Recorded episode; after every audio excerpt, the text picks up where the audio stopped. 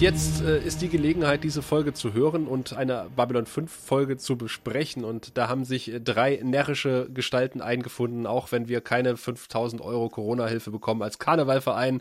Aber wir freuen uns trotzdem, dass wir uns hier eingefunden haben. Tatsächlich in der äh, Karnevalshochburg am Rhein, nämlich in Düsseldorf, sitzen Mary. Hallo. Uh. Hallo Sascha. Nein, du bist ja gar nicht mehr in Düsseldorf. Meine ja, ist Güte. egal. Ich fühle mich immer noch in Düsseldorf oder Düsseldorf zumindest stark verbunden. Du bist jetzt irgendwo bei Leverkusen, fällt mir da ein, genau. Und bei ist der richtige Ausdruck, ja. Ja, ja, bei Leverkusen mit Blick aufs Stadion. Aber hier ist genauso viel Karneval oder jetzt gerade halt nicht. Ja, und äh, der Mann, der hier schon energische Einwürfe gebracht hat auf meine Behauptung, dass Mary sich aus Düsseldorf meldet, weil er das nämlich tut, ist der Raphael mit der lieblichen Stimme aus Düsseldorf. Hallo. Oh, vielen Dank, Sascha. Also das ist ja reizend. Aber äh, hätte mir mal jemand gesagt, irgendwie im Februar, März, dass das Coronavirus noch etwas Gutes bringen sollte, nämlich dass wir diesen Kack-Karneval los sind, das hätte ich nicht geglaubt. Aber ich freue mich tierisch. Äh, Wie ist das bei euch? Habt ihr irgendeinen Ersatz dafür, dass ihr keinen Karneval habt? Besauft euch einfach so? Ich weiß es nicht. Also ist noch nicht ganz hundertprozentig sicher, dass wir keinen Karneval haben werden. Der, der äh, Märkische Karnevalsverband hat, das hat sich dann. nicht Ach so, ihr habt, ihr habt generell Karneval. Hundertprozentig. Wir haben, ja klar, haben wir Karneval. Das ist die Karnevalshochburg Ostdeutschlands hier. Ich dachte immer, die hätten nichts zu feiern. Wir haben den, nein, in Cottbus gibt es den größten Karnevalsumzug in Ostdeutschland. Uh, okay. Ich kenne sogar jemanden, der hat den letztes Jahr praktisch äh, moderiert. Ja, und habe das extra gesehen. Ach, das weiß genau. ich ja auch noch. Oh Gott, mein Beileid. Tatsächlich, ja, natürlich. Und insofern hängen da auch für mich Einnahmen dran. Also okay, dann, dann hoffe ich natürlich, dass ähm, der maskenfreie Karneval erlaubt ist. Nicht viel Karneval gefeiert wird auf Babylon 5, obwohl es einen Grund zum Feiern gibt, aber vielleicht auch äh, mit einer Träne im Knopfloch, denn der Zerfall setzt sich fort sozusagen. Immer mehr Leute gehen, aber bevor wir dazu kommen, kommen wir zu den Eckdaten, die ich mir nicht aufgeschrieben habe. Ich vertraue wie immer auf den guten Raphael. Ah, aber natürlich, es ist die 21. Folge der fünften Staffel, also quasi immer noch extremer Endspurt. Wir haben nur noch eine Folge und dann kommt das Finale. Ich war echt ein bisschen schockiert. Heißt zu Deutsch, wann, wenn nicht jetzt, zu Englisch Objects in Motion. Buch schrieb natürlich äh, JMS, Regie führte Jesus Trevino. Und das Ganze lief in den USA am 11. November 1998, in Good Old Germany am 27. März 1999. Wobei ich etwas verwundert war, bevor du zur P- und T5-Wertung kommst. Ja, äh, ich ahne es.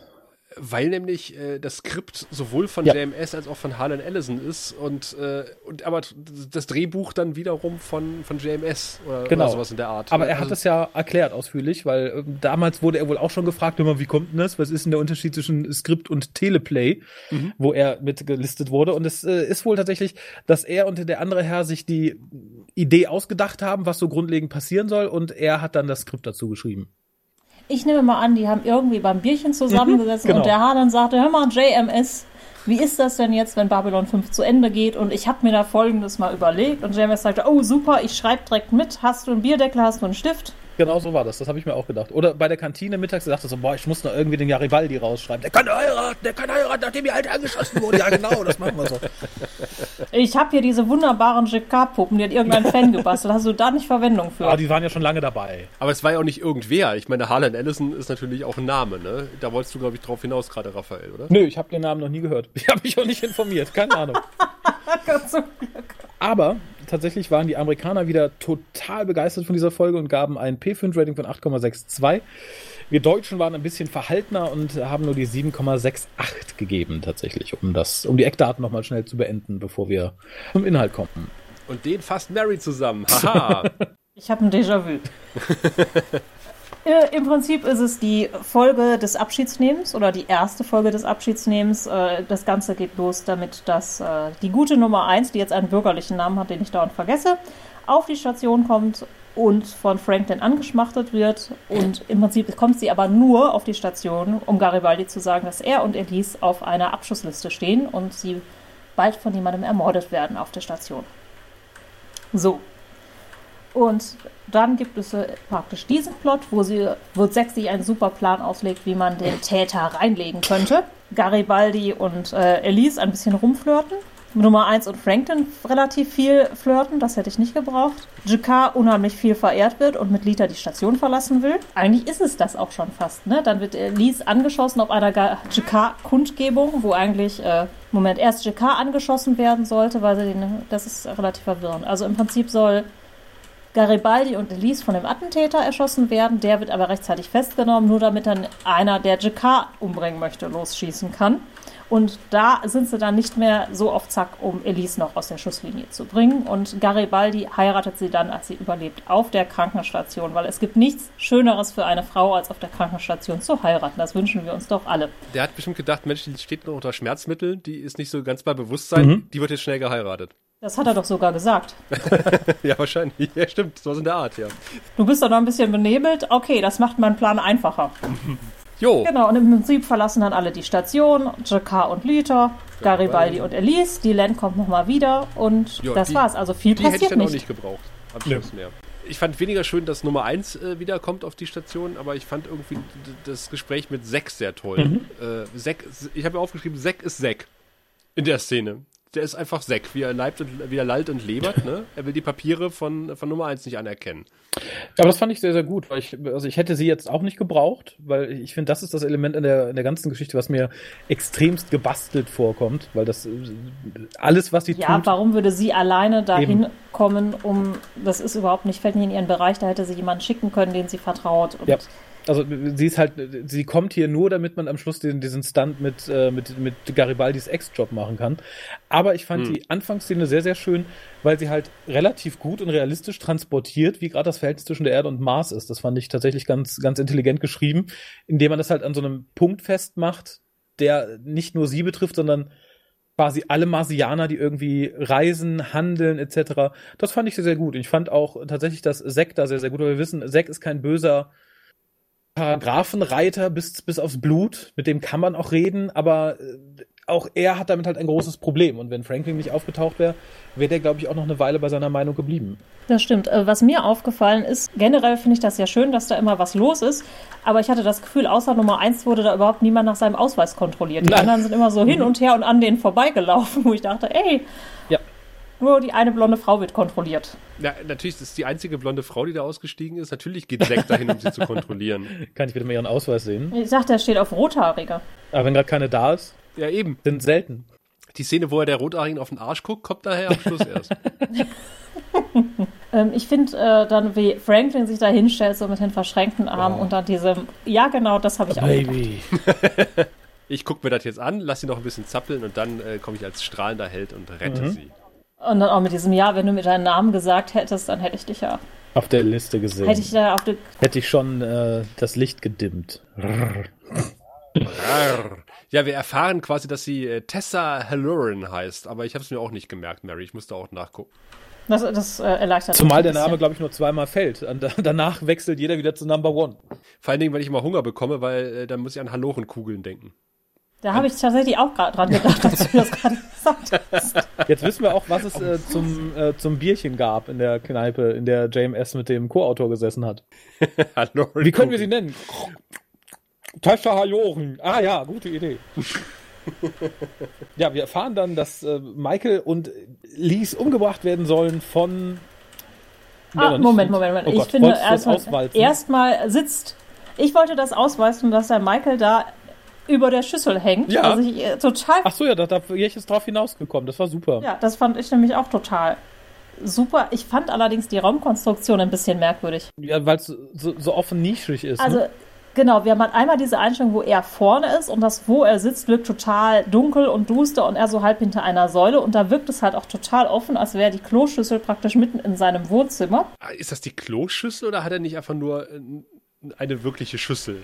Und er verschwindet Also er dann hängt, glaube ich, Klo. man sieht ein Waschbecken. Entweder kotzt er neben das Waschbecken auf den Boden oder in, in einen Eimer Genau, oder da ist tatsächlich Vor allem die in der nächsten Einstellung, wenn die beiden reinkommen, also Steven und Nummer 1, dann sieht man halt an der Ecke des Bildes eine Tür und da sieht man praktisch seine Füße äh, wie von jemandem, der vor der Kloschüssel halt kniet.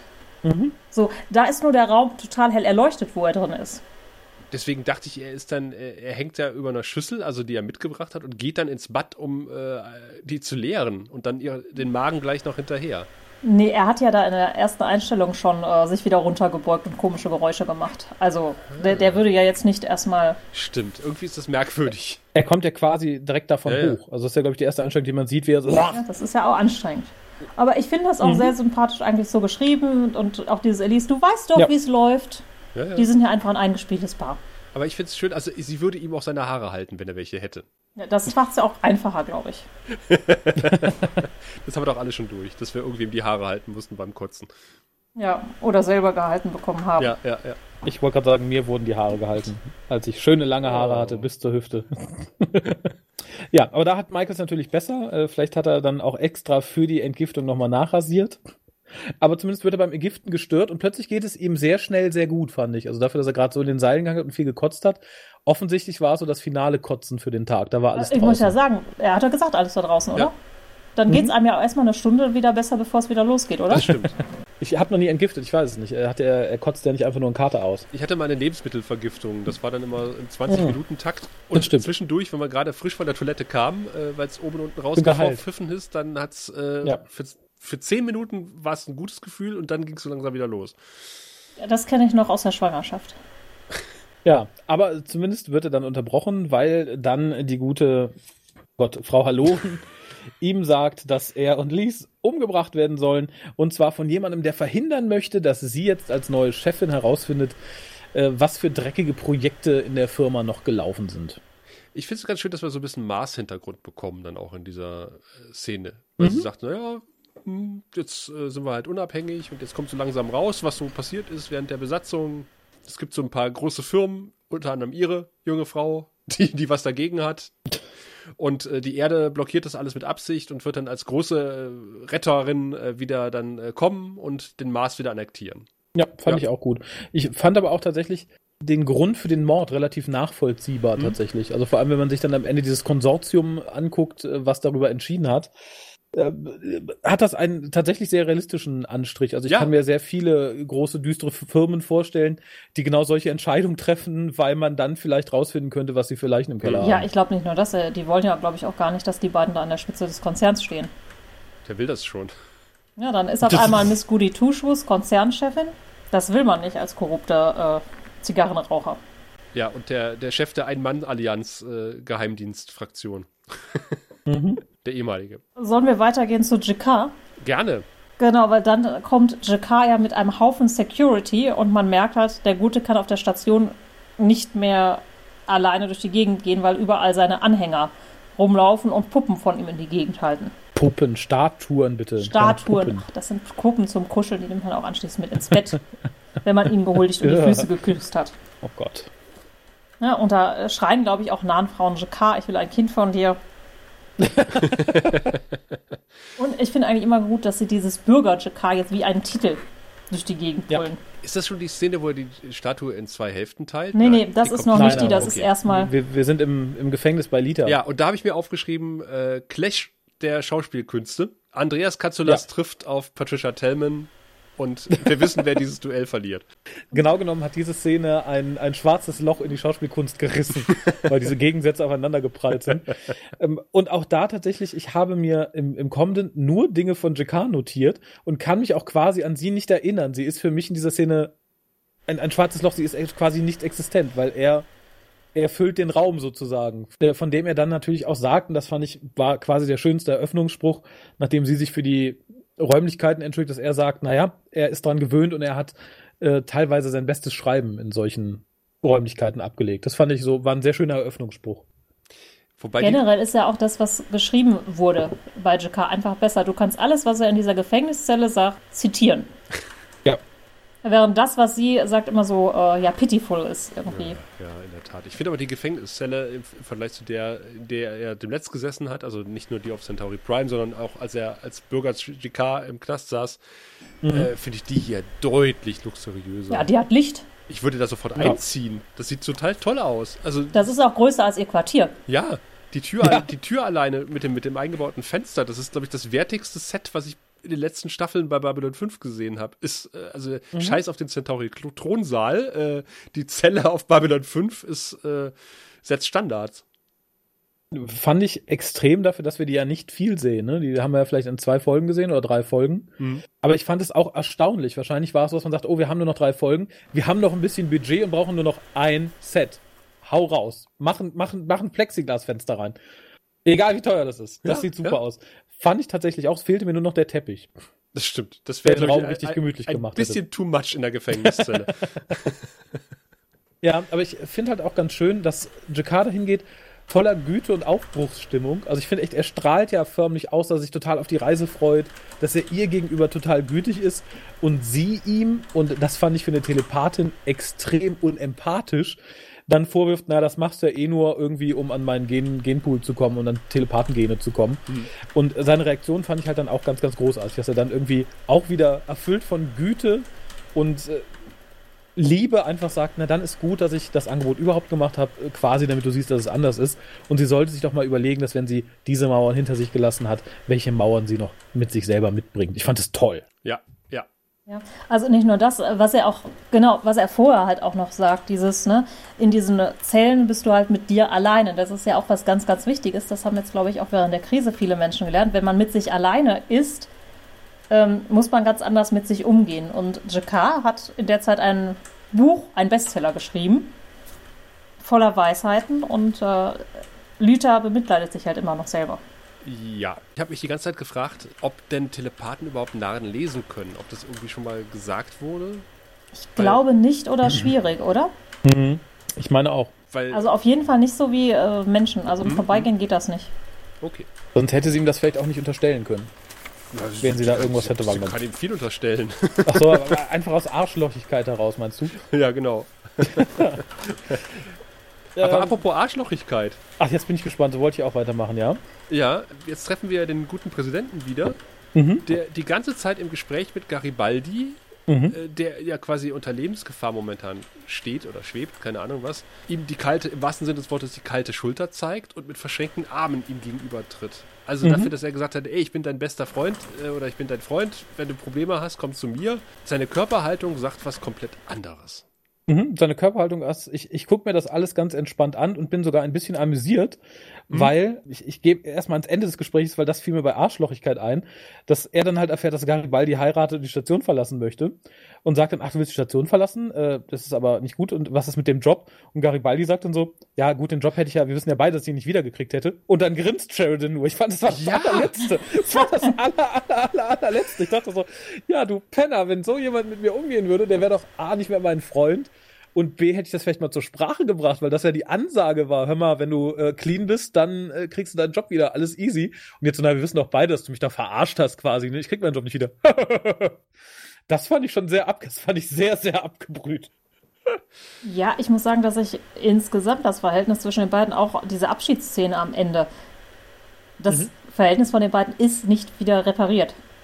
Und ich glaube, das sieht man ja noch in der letzten Folge, das wird auch nie wieder wirklich repariert sein. Die respektieren sich, glaube ich, noch bis zu einem gewissen Grad, aber diese Freundschaft äh, haben sie beide, glaube ich, einfach auf dem Gewissen. Ja, ich, ich finde bei der Abschiedsszene, da kommen wir schon gleich noch zu, merkt man halt, dass er dem auch sehr nachtrauert. Aber er sagt ja quasi, ihr wart das nächste irgendwie, was an mir dran war, aber jetzt habe ich halt die Chance, Glück für eine Familie zu bauen. Es fehlt aber nur noch der Nachsatz, naja, aber das ist ja nicht mehr, drum bin ich weg. Das ist so. Und ich finde, das kommt hier auch schon raus. Ne? Ich hätte meinen Job ja eh nicht wieder gekriegt. ja, nee, natürlich nicht. Ja, da, da kannst du halt immer noch sagen, naja, ähm, Sheridan muss da jetzt auch noch an andere Leute denken und ob er den wiedergeben kann und ob Garibaldi den wirklich gewollt hätte, weil er hat es halt schon mal verkackt. Ja, aber es geht mir nicht darum, ob er den jetzt wirklich kriegt oder nicht, aber die, die Attitüde des Präsidenten in dem Moment finde ich so ein bisschen, dafür, ja, dass er mit also seinem besten ehrlich, oder guten Freund redet, ziemlich daneben. Ja, da ist einfach eine Distanz. Mhm. Normalerweise würdest du auch jemanden umarmen, der gerade gesagt hat, oh Gott, da ist ein Mörder. Also ich finde auch so, ah, und im Übrigen, du wirst Zielscheibe, viel Spaß. Mhm das wirkt sehr laissez-faire tatsächlich. Ich sage, er wirkt ja, wirklich ja. so. Ich wollte sagen, ach ja, ich gucke mir das mal an, ist ja ganz lustig, ne?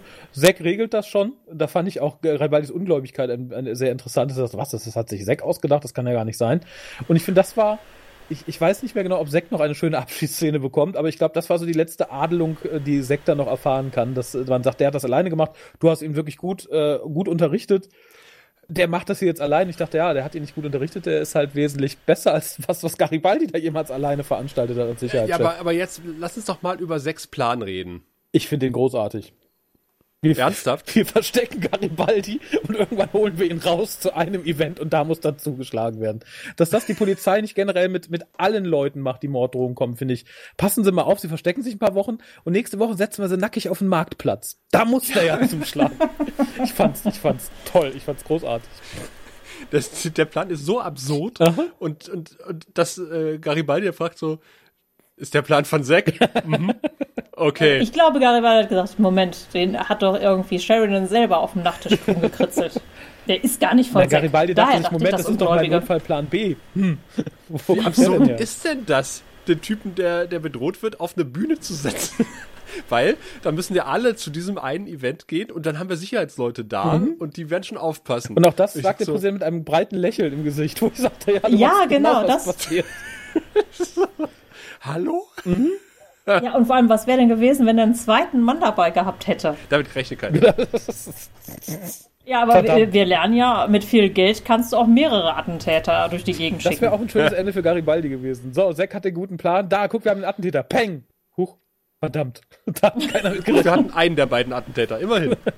Ah, dann sehen wir tatsächlich den Attentäter und ich finde tatsächlich, ich weiß nicht, wie der Mann heißt, aber ich finde ihn unglaublich großartig gecastet. Dafür, dass der wirklich wenig Screentime hat, hat er unglaublich viel Präsenz. Ich fand die Szene in dem Fahrstuhl Ja. gut. Ich fand später die Szene, wie er an dem Kommunikator rumbastelt, sehr, sehr gut und realistisch. Es ist so jemand, ich, ich kann es gar nicht sagen. Also bei vielen Schauspielern sagt man ja, ja, das ist irgendwie, so, der hat so einen leicht Science-Fiction-Comichaft, den kann ich mir auch in einer ganz seriösen Politserie vorstellen als Killer. Ich fand den richtig, richtig gut besetzt. Und ich fand auch schön, dass er den Kommunikator austauscht. War allerdings so ein bisschen ähm, irritiert, dass er ganz offensichtlich ein anderes Modell nimmt, was niemandem Ja. auffällt. Ja. Und wo du es eigentlich auf den ersten Blick siehst, dass das ein Genau, anderer Kommunikator ist, wo ich mir auch denke, wer hat denn da wieder geschlampt?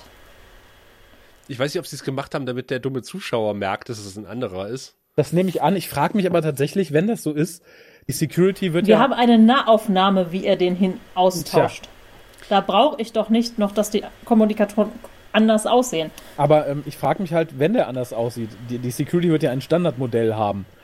Dass das nicht sofort aufgefallen ist, sondern erst an dem Klebstoff später auffällt, das fand ich äh, so schwierig, skripttechnisch. Ja, Vielleicht hatte der auch, weil der ja noch auf der Station war, ein neueres Modell, was den anderen nicht aufgefallen ist. Und der hatte jetzt auch noch das alte Modell dabei. Okay, das kann sein. Moment, die Security benutzt doch alle iPhones. Warum hat er jetzt einen, einen Samsung Galaxy? Einsparungsmaßnahmen. Ich fand ich fand's sehr schön. Ich habe mir aufgeschrieben, äh, der Attentäter tötet nicht nur Menschen, sondern auch Nerven.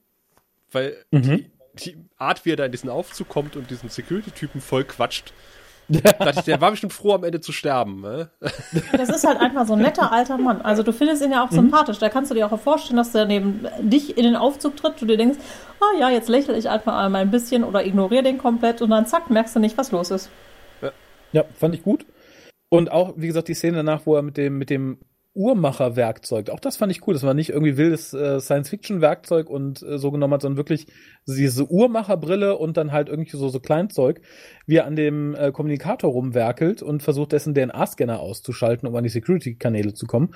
Fand ich wirklich gut. Also das war auch tatsächlich, glaube ich, so einer der, der besseren Killer, die wir im Lauf der Serie hatten. Und ich finde es sehr schade, dass er quasi für so eine Nichtigkeitsrolle irgendwie verbraten wurde. Den hätte ich gerne irgendwie in einer etwas größeren Rolle gesehen. Wir lernen unglaublich viel über Kommunikatoren in der Folge, über diese Comlinks. Wir haben uns ja immer schon gefragt, äh, wie funktionieren die überhaupt, wie halten die überhaupt? Und das kriegen wir alles jetzt in der vorletzten Folge.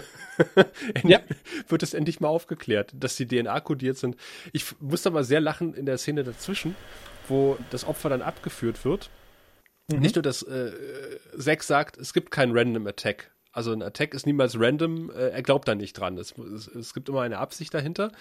Ähm, Aber ich habe weniger auf den Dialog von, Fr- äh, von, von Franklin und Zack geachtet, sondern auf diesen Rentner mit dem Koffer im Hintergrund, der von den, Oh, den habe ich nicht gesehen. von den Der äh, in äh, Aufzug rein möchte. ja, ne? der eigentlich in den Aufzug möchte, der kann aber nicht, weil da ist gerade eine, eine, eine, eine Crime-Scene, die abgesperrt ist und er diskutiert hinten im Hintergrund mit, mit, äh, mit sechs äh, Beamten, dass er jetzt unbedingt da rein will. Also man hört es natürlich nicht, aber man sieht es im Hintergrund.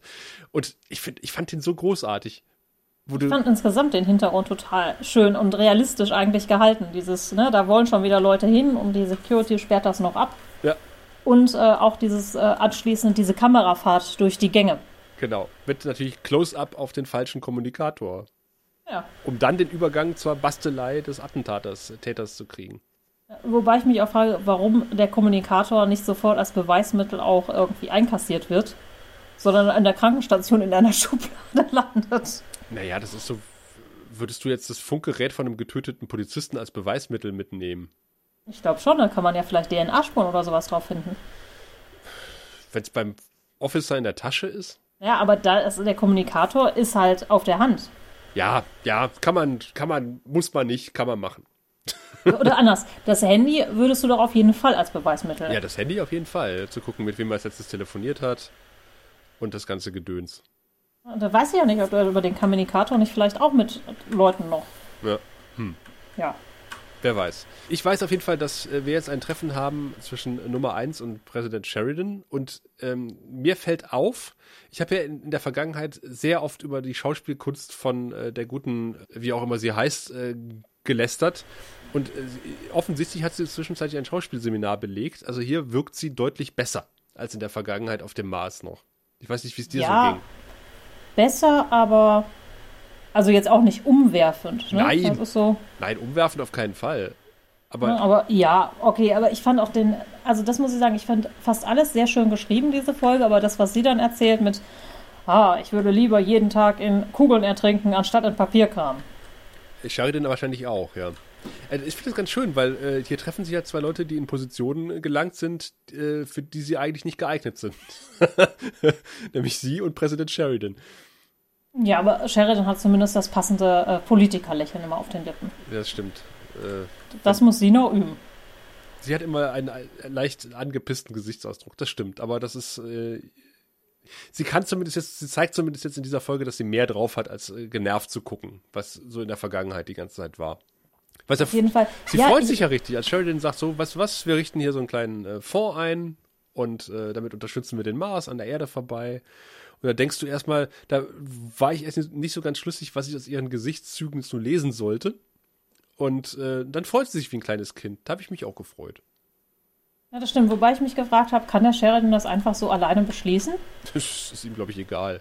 Ja, wahrscheinlich. Also es scheint trotzdem schon eine kleine Diktatur zu sein, Ja, du weißt diese doch, Allianz. genau, du weißt doch, dass diese interstellare Allianz so ein, so ein, so ein intimer Club ist, ne? Ja. Oder vielleicht auch eine Monarchie irgendwie. Ja, es ist, es, ja, da haben wir schon öfter mal drüber diskutiert, dass das äh, ein sehr seltsames Konstrukt ist.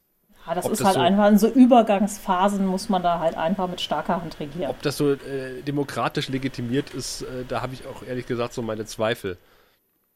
Aber ich finde auch dann schön, was Sheridan sagt, ne, das hat man ja meistens so, ne, wenn halt äh, der- Druck von außen weg ist, dann äh, zerfleischen sich alle gegenseitig und man hat meistens äh, Bürgerkriege. Das finde ich tatsächlich sehr schön, ne, weil er das in so einem kleinen Nebensatz sagt. Ich fand auf jeden Fall, hier haben sie es wieder ganz großartig gemacht, in so einem kleinen Nebensatz eigentlich so eine Riesenwelt aufzumachen Mhm. mit diesem, ne, dass äh, Bürgerkriege kommen eigentlich immer nach einem großen Sieg. Und das stimmt ja auch, wenn man so jetzt mal alleine hier bei Babylon 5 zurückguckt, ne? Also die Interstellaria Allianz, die ist schon so ein bisschen brüchig, ne? Die Centauri sind irgendwie kaputt gegangen. Die Erde halt, Ja, die ne, Erde. Mars und Erde. Ja, ja. Und das, Oder auch auf dem Mars. Also das ist schon, weil sich ja alles neu sortieren muss. Ja, richtig. Und jetzt dann auch jeder so sein Schlupfloch findet, so, ah, jetzt könnten wir noch an die Macht kommen. Das, das ist ja immer, du sagst immer, der Feind meines Feindes ist mein Freund, aber im Grunde nur solange der Feind da ist, ne? Das ist, das zeigt sich halt auch immer wieder, ne? Also wenn man ein, gegen ein, wenn man Leute verbinden will, indem man sie gegen einen gemeinsamen Feind kämpfen lässt, geht das so lange, bis der Feind weg ist. Ja, also du hast es ja auch in der, ich sag mal, in unserer Geschichte. Ja, klar. Wenn du jetzt zum Beispiel äh, Jugoslawien nimmst, nachdem Tito weg war, hast du da auch erstmal ganz lange Bürgerkrieg. Also unser Attentäter bastelt fleißig weiter. Und ich finde es sehr schön, dass das nicht sofort geklappt hat, sondern dass er da ordentlich rumlöten muss, bis er endlich mal die richtige Frequenz gefunden hat und dass er Ich wollte gerade sagen, das ist ja auch nicht einfach nur damit getan. Also der muss da ja schon richtig einen wesentlichen Bestandteil ausschalten, ne? diesen DNA-Erkenner. Ja, genau. Und dann hat er diese geile Brille auf mit den Lupen und dann steckt er sich dann Ich habe erst gedacht, eine Briefmarkenlupe wäre Ja, das. so ist aber der Art ist das. Uhrmacher Ja, äh, ja. ist, glaube ich, richtig. Stimmt. Und dann steckt er sich den Ohrempfänger rein. Den sehen wir, glaube ich, auch das dritte Mal erst bei Babylon 5. Ja, also ich würde den ja häufiger verwenden und nicht immer alle mithören lassen. Ja, das stimmt. Aber du weißt ja, wie junge Menschen, wir sind ja auch alt mittlerweile, durch die Straße rennen. Die halten sich ihr Handy ja auch nicht mehr ans Ohr, sondern schräg vor sich, sodass alle mittelefonieren können. Ja, das ist. Wobei ich muss gestehen, ich habe das auch ein, zwei Mal aus praktischen Gründen gemacht, aber das mache ich eher dann im privaten Umfeld und nicht auf der Straße, wo alle mitkriegen. Was ich jetzt großartig finde, ist in der nächsten Szene, ist das dreisprachige Plakat. Wo du, so, wo du sogar äh, da unten drunter äh, so fast lesen kannst, dass da irgendwas mit GK steht in einer fremden, in einer fremden Zunge sozusagen. Ja, ich, ich fand auch das Plakat an sich ähm, sehr, sehr interessant. Ja, Also so auch vom Design her, wo ich mir war, oh, wer hat das denn? Hat das jemand designt, der ihn mochte oder jemand, der ihn nicht mochte? Wir kennen ja alle die Designkünste von, äh, der Setdesigner von Babylon 5. Also wenn es um Poster und Plakate geht, wir erinnern uns mit Schrecken an das Anti-Clark-Plakat. Oh Mann, ja. Ja, das ist ja, das, da passt ja eigentlich nichts zusammen und dann ist es auch eigentlich viel zu klein, um dann bei so einem Event so über den Leuten zu hängen und ach, was haben wir für Kosten? Ja, 50 Dollar. Wie viel Plakat kann ich dafür drucken? Und dann dieser gebartigte Hintergrund, das ist, äh, ist irre. Also, der, also der, der Hintergrund sieht ja absolut geil aus und da hat jemand richtig viel Liebe reingesteckt. Wobei, das scheint das ähm, Bürger-JK-Farbschema ähm, zu sein. Das sehen wir nämlich auch, glaube ich, auf ganz vielen von den Plakaten, die die Leute mitbringen. Ah, okay, das offiziell, das ist, äh, hat man rausgefunden. Wissenschaftliche Studien haben ergeben, das ist das, was Narren am schönsten finden und am, am, am ehesten optisch anspricht. Vielleicht bringt die Farbe Glück. Das kann sein. Es sieht so ein bisschen Picasso-esk. Äh, nee, Quatsch, wie heißt der andere? Nicht Picasso, sondern der, äh, der aus der Dr. Who-Folge. Vincent van Gogh. Genau. Nur nicht in Blau, sondern in Rot. Das stimmt. Vielleicht ist es die Starry Night auf Nahen. Ja, die Starry Night auf Nahen, im, im Jump Gate sozusagen. Wir lernen jetzt den Schöpfer der Statue Etten kennen, die wir letzte Folge schon so bewundert haben. Ja, aber das entwertet sie nicht, finde ich. Also ich mochte ihn nicht. Ich finde tatsächlich, ähm, also ich fand es tatsächlich ganz interessant, dass mal die Kehrseite irgendwie gezeigt wurde, weil er sagt halt, ich habe all mein Geld ausgegeben, um hier hinzukommen, um äh, zu seinen Füßen zu sitzen und zu lernen. Mhm. Ähm, was sehr süß quittiert wird mit den Worten, dass man äh, von seinen Füßen nichts lernen kann. Und auch sehr, sehr schön, dass er dann sagt, ich bin nicht verantwortlich für das, was du getan hast. Ich finde, das ist ein sehr, sehr wichtiger Satz, den sich viele Leute mal irgendwie hinter die Ohren schreiben sollten, dass man nicht verantwortlich für die Handlungen von anderen Leuten ist. Das fand ich schön in dem Zusammenhang, dass ich aber auch ein bisschen traurig, wenn man sich dann irgendwie vorstellt, dass dieser arme, narnische Zinngießer sein letztes Geld irgendwie zusammenkratzt, um 500 Narnfiguren zusammenzubasteln, also so Jakar-Figuren, und sich damit auf nach Babylon 5 macht, um da quasi der Weisheit zu lauschen, weil er sonst nichts im Leben hat. Und der sagt, na, ich hab keinen Bock mehr, ich bin weg. Ich kann das schon nachvollziehen, dass der da irgendwie ja, ja. sickig ist, tatsächlich. Ähm, ich möchte an der Stelle sagen, dass das eigentlich insgesamt, äh, das ist ein Stalker. Was der betreibt, ist ganz, ganz übles Gaslighting. Ne? Das ist nur in so einer kleinen Szene, aber dieses, er versucht ja, Jacquard zu sagen, dass das, was er gemacht hat, ja aus diesen und jenen Motiven passiert und dass er deshalb das und das tun muss. Ja. Das ist eigentlich ganz, ganz übel. Ne? Das ist, du hast eine Verpflichtung deinem Volk gegenüber, du kannst nicht einfach gehen. Ne? Du musst halt entweder unser aller. Oder du musst zurück nach Nahen. Genau. Oder regieren. Und genau. Regieren. So, und das ist ja, er lässt ihm ja eigentlich keine Wahl. Und jemand anderer als Jacquard hätte sich davon vielleicht auch beeindrucken lassen oder also Jakar ist ja einfach sehr, sehr gefestigt in sich selbst. Ich fa fand das sehr meta und ich glaube, das ist auch eine, eine Metapher auf besitzergreifende Fans. Mhm. Wir erleben das ja in diversen Serienuniversen so, dass dann gesagt wird, das könnt ihr nicht machen. Wir Fans haben die Serie erst groß gemacht, ohne uns werdet ihr gar nichts und ihr habt die Serie gefälligst so zu machen, wie wir das sagen. Und das ist so, so, so ein besitzergreifender Fan. Vielleicht sehe ich das auch nur aus der 2020-Brille, äh, wo man äh, diverse Fandoms schon mal genau solche Gestalten erlebt hat.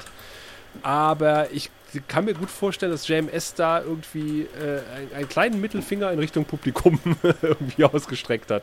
Oh, das, ich hätte es tatsächlich gesagt, es geht halt generell gegen Stalking. Also Stalking entsteht ja immer dadurch, wenn du ein, dir ein Abbild schaffst, mhm. egal ob das irgendwie eine Serie ist oder ein religiöses Oberhaupt oder ein anderer Mensch, den du vergötterst und dann denkst du, hättest einen Anspruch auf. Ja, ja. ja. Das kommt ja also durch ganz, ganz viele Umstände zusammen. Genau, und stellst auch teilweise fest, dass dieser Mensch nicht so ist, wie du ihn dir selber zusammengebastelt hast. Und, und äh, sobald er sich halt anders verhält, wird er dann dafür bestraft oder sowas. Ne? Ja, ja. Noch, noch schlimmer im Prinzip, du duldest ja wirklich nicht, dass er sich anders verhält. Oder du siehst das auch nicht und musst, versuchst dann ihn vor dir se sich selbst zu schützen, ja. mehr oder weniger.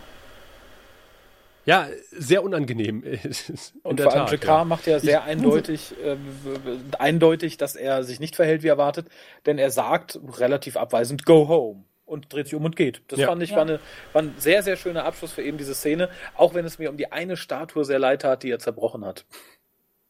Und das war so eine Reminiszenz an den, an den frühen GK, weil da wird er wirklich wieder so animalisch, mhm. wie wir ihn kannten. Ne? Also, das sind deine Statuen gib mal her. Und dann zerreißt ja. er, dann zer, zerbirst sie ja in der Mitte. Es ist schon Hammer. Also. Ja, aber witzigerweise, das ist ja auch eigentlich der einzige Weg, wie du mit Stalkern umgehst. Du darfst halt nicht mit denen diskutieren, nicht auf die zugehen. Du musst einfach sagen, nein, hier ist die Grenze. Go home ist halt schon total richtig. Hm. In den meisten Fällen. Also jemand anderer wäre vielleicht dann zur Polizei gegangen, aber nicht JK. Ich möchte, ich, ich möchte doch mal kurz auf die Statue ja, eingehen. Tatsächlich war es ja so, als äh, die, der Merchandising-Shop auf Babylon 5 eröffnet hatte und äh, es die kleinen Londo äh, Püppchen gab, äh, wurde äh, Peter Jurassic angeboten, dass er eine mitnimmt nach Hause. Und er hat gesagt, nee, buche ich nicht. No. Äh, ja, was, was, was ich auch äh, anprange. Und äh, Andreas Katzulas fand die großartig. Der hätte am liebsten zehn davon mitgenommen. Aber ihm wurde es verboten. Ja. Und er sagt, Ach. es gab ein strenges Verbot, die Dinger wurden bewacht dass keiner eine von diesen Statuen mitnimmt. Okay. Äh, weil äh, die, die sind so gut angekommen, dass dann ein Babylon 5 Fanclub ähm, auf die Idee gekommen ist, äh, die als limitierte Edition auf den Markt zu bringen. Ich habe nicht rausgefunden, ähm, zu welchem Preis, aber die Schauspieler durften quasi keine mitnehmen, was äh, Andreas Katzulas bis zu Lebensende äh, bereut hat. Okay, das ist aber traurig. Oh, das ist traurig. Ja. Und tatsächlich, äh, ich habe es, äh, ich verlinke es vielleicht auch nochmal im Beitrag, äh, ist jetzt so eine Statue aus dem Nachlass, nicht aus dem Nachlass, Quatsch, er lebt ja noch, aber äh, irgendwie der John Iacovelli, der der Production Designer war, von Babylon 5 scheint sich offensichtlich doch noch welche gesichert zu haben, weil er hatte welche bei eBay reingestellt dann irgendwie dem letzten Mal. Aber ich weiß auch nicht zu welchem Preis. Ah. Aber wir können uns, glaube ich, einig sein, also zwei, zwei Drittel der hier Anwesenden hätten gerne so eine Statue bei sich zu Hause. Ja, da schließe ich mich dem Herrn Katsulas an. Ja, ja. Weil die wirklich, ja. er, er, war total, er sagte, wie, wie liebevoll, also er, ich habe so ein Interview gelesen, da beschreibt er halt irgendwie, wie, wie liebevoll und detailliert die ausgearbeitet ist und dass sie äh, die, die, Klamotten von ihm richtig getroffen haben und seinen Ausdruck und äh, das stimmt ja auch, wenn man sich die Detailaufnahme anguckt, dafür, dass das so ein blöder Prop ist, haben wir da echt viel Aufwand reingesteckt. Ja. Ich überlege, wo wir dann sind. Ähm Bei Sherlock und Watson. Oder dem schlechtesten Abklatsch ever. Nämlich auf der Krankenstation, wo Zack einfach mal so in den Schubladen guckt, ach, was ist denn hier, was ist denn hier? Dann, oh, warum ist denn auf diesem Kommunikator noch Klebstoff? Das ist doch eigentlich gar nicht richtig. Mhm. Nee, er sagt, er kommt ja, um die persönlichen Sachen seines äh, Angestellten da zu holen. Und dazu gehört offensichtlich auch sein Com-Badge. Ja. Und das sieht aus, als würde es magnetisch am Boden kleben, aber das ist wohl ein Kleber. Und da kriegen wir halt mit, dass die Pads offensichtlich so kodiert sind, nicht nur, dass äh, nur der Träger sie benutzen kann, sondern dass sie auf molekularer Ebene irgendwie mit dem Gewebe der Haut verbunden sind und dass man die dann äh, quasi individuell recht gut lösen und wieder haftbar machen kann. Das fand ich gut tatsächlich. Das hm? Ja, aber hätte man es dann nicht beim Abmachen merken müssen? Hä? Hätte derjenige, der das äh, Com-Badge mhm von der Haut des Toten mhm. entfernt hast. Nicht merken müssen, hm, das ist aber jetzt ein bisschen anders, als wenn ich das normalerweise entferne. Nur wenn er unten dran Ach so. hätte, glaube ich. Also ich glaube, das Klebeverhalten wird ja ähnlich sein. So ähnlich wie du auch nicht unterscheiden kannst, ob du so eine Adhesivfolie hast oder eine Klebefolie beim Abmachen. Das macht da dann auch keinen Unterschied. Solange du nicht die Folie dann selber unten drunter nochmal anfasst. Ich glaube, so ähnlich ist das auch. Nur das hätte dann nicht nochmal auf dem Boden kleben sollen, weil ja nichts dran ist, was klebt eigentlich. Okay. War, war so meine ich bin Theorie. Überzeugt. Und, und jetzt habe ich apropos Theorie, ich habe eine Frage an, mhm. an euch. Äh, wenn der Zack jetzt weiß, der Typ hat quasi einen Kommunikator und ist in der Lage, sich in das Security-Com-System äh, mhm. zu hacken. Der hört jetzt quasi unsere Funksprüche mhm. ab. Würdet ihr den ursprünglichen Plan durchziehen oder würdet ihr das für euren eigenen Vorteil nutzen und euch einen anderen Plan überlegen? Ich nehme, ich nehme auch Antwort Sehr B gut. tatsächlich. ich würde doch jetzt irgendwie über, über, über unser äh, Sicherheitskom-System irgendwie durchsagen, äh, wir treffen uns jetzt mit Garibaldi, weil der ist jetzt in Hangar 3 ähm, und er wird die Station jetzt dort verlassen, zusammen mit Lies. Ja, du machst sowas eigentlich nicht, wo möglichst viel Kollateralschaden ja. entstehen kann, wenn du die Möglichkeit hast. Genau, und dann würde doch unser Attentäter sagen, aha, Moment, der versucht ja von der Station äh, gebracht zu werden und gehe ich doch in Hangar 3 und da wartet aber die Computersicherheit von Zack auf ihn. Ohne irgendwelche Zivilisten zu gefährden. Also so würde ich das machen. Ich weiß. Aber ich bin Deshalb ja bist du nicht Sicherheitsmann. Ich wollte sagen, du wurdest nicht von Garibaldi unterrichtet. ja, ganz offensichtlich. Weil der gefährdet lieber ein paar Zivilisten. Sonst macht es nämlich keinen Spaß. Und ich finde, ich fand es großartig, wie die Sicherheitsleute von Garibaldi, äh, von Zack, der eine, der, der, der den Attentäter dann festnimmt, der hat so einen ballonseidenen ähm, Trainingsanzug mhm. an. So, so, sah das jedenfalls aus. Die sind modisch alle ganz weit da vorne. Ja, das ist super. Aber äh, ich glaube, zu dem zu der Crowd, die sich da versammelt hat, äh, hat Raphael noch das eine oder andere ja, zu sagen. Offensichtlich haben sich, gerade als man am Anfang die ganze Truppe da sieht, steht da einfach ein Mensch mit einem Plakat, kann ja durchaus sein. Aber offensichtlich sind auch zwei Killer darunter, die einfach Nahen gehäutet und sich deren Gesichtshaut aufgelegt haben. Ich habe noch nie schlechtere Nahenmasken in Babylon 5 gesehen, tatsächlich. Ich fühle. Das waren wahrscheinlich die vom ganz am Anfang und wir brauchen möglichst viele Nahen, haben wir nicht noch die Masken aus Staffel 1. Vermutlich. Aber ich hätte den mit der schlechten Maske nicht ganz vorne hingestellt, okay, ganz ehrlich. Vorne mittig, das finde ich ja. so blem blem. Also der eine, der seitlich hinten steht, das ist ja noch okay, aber der Rest, das war schon erschreckend.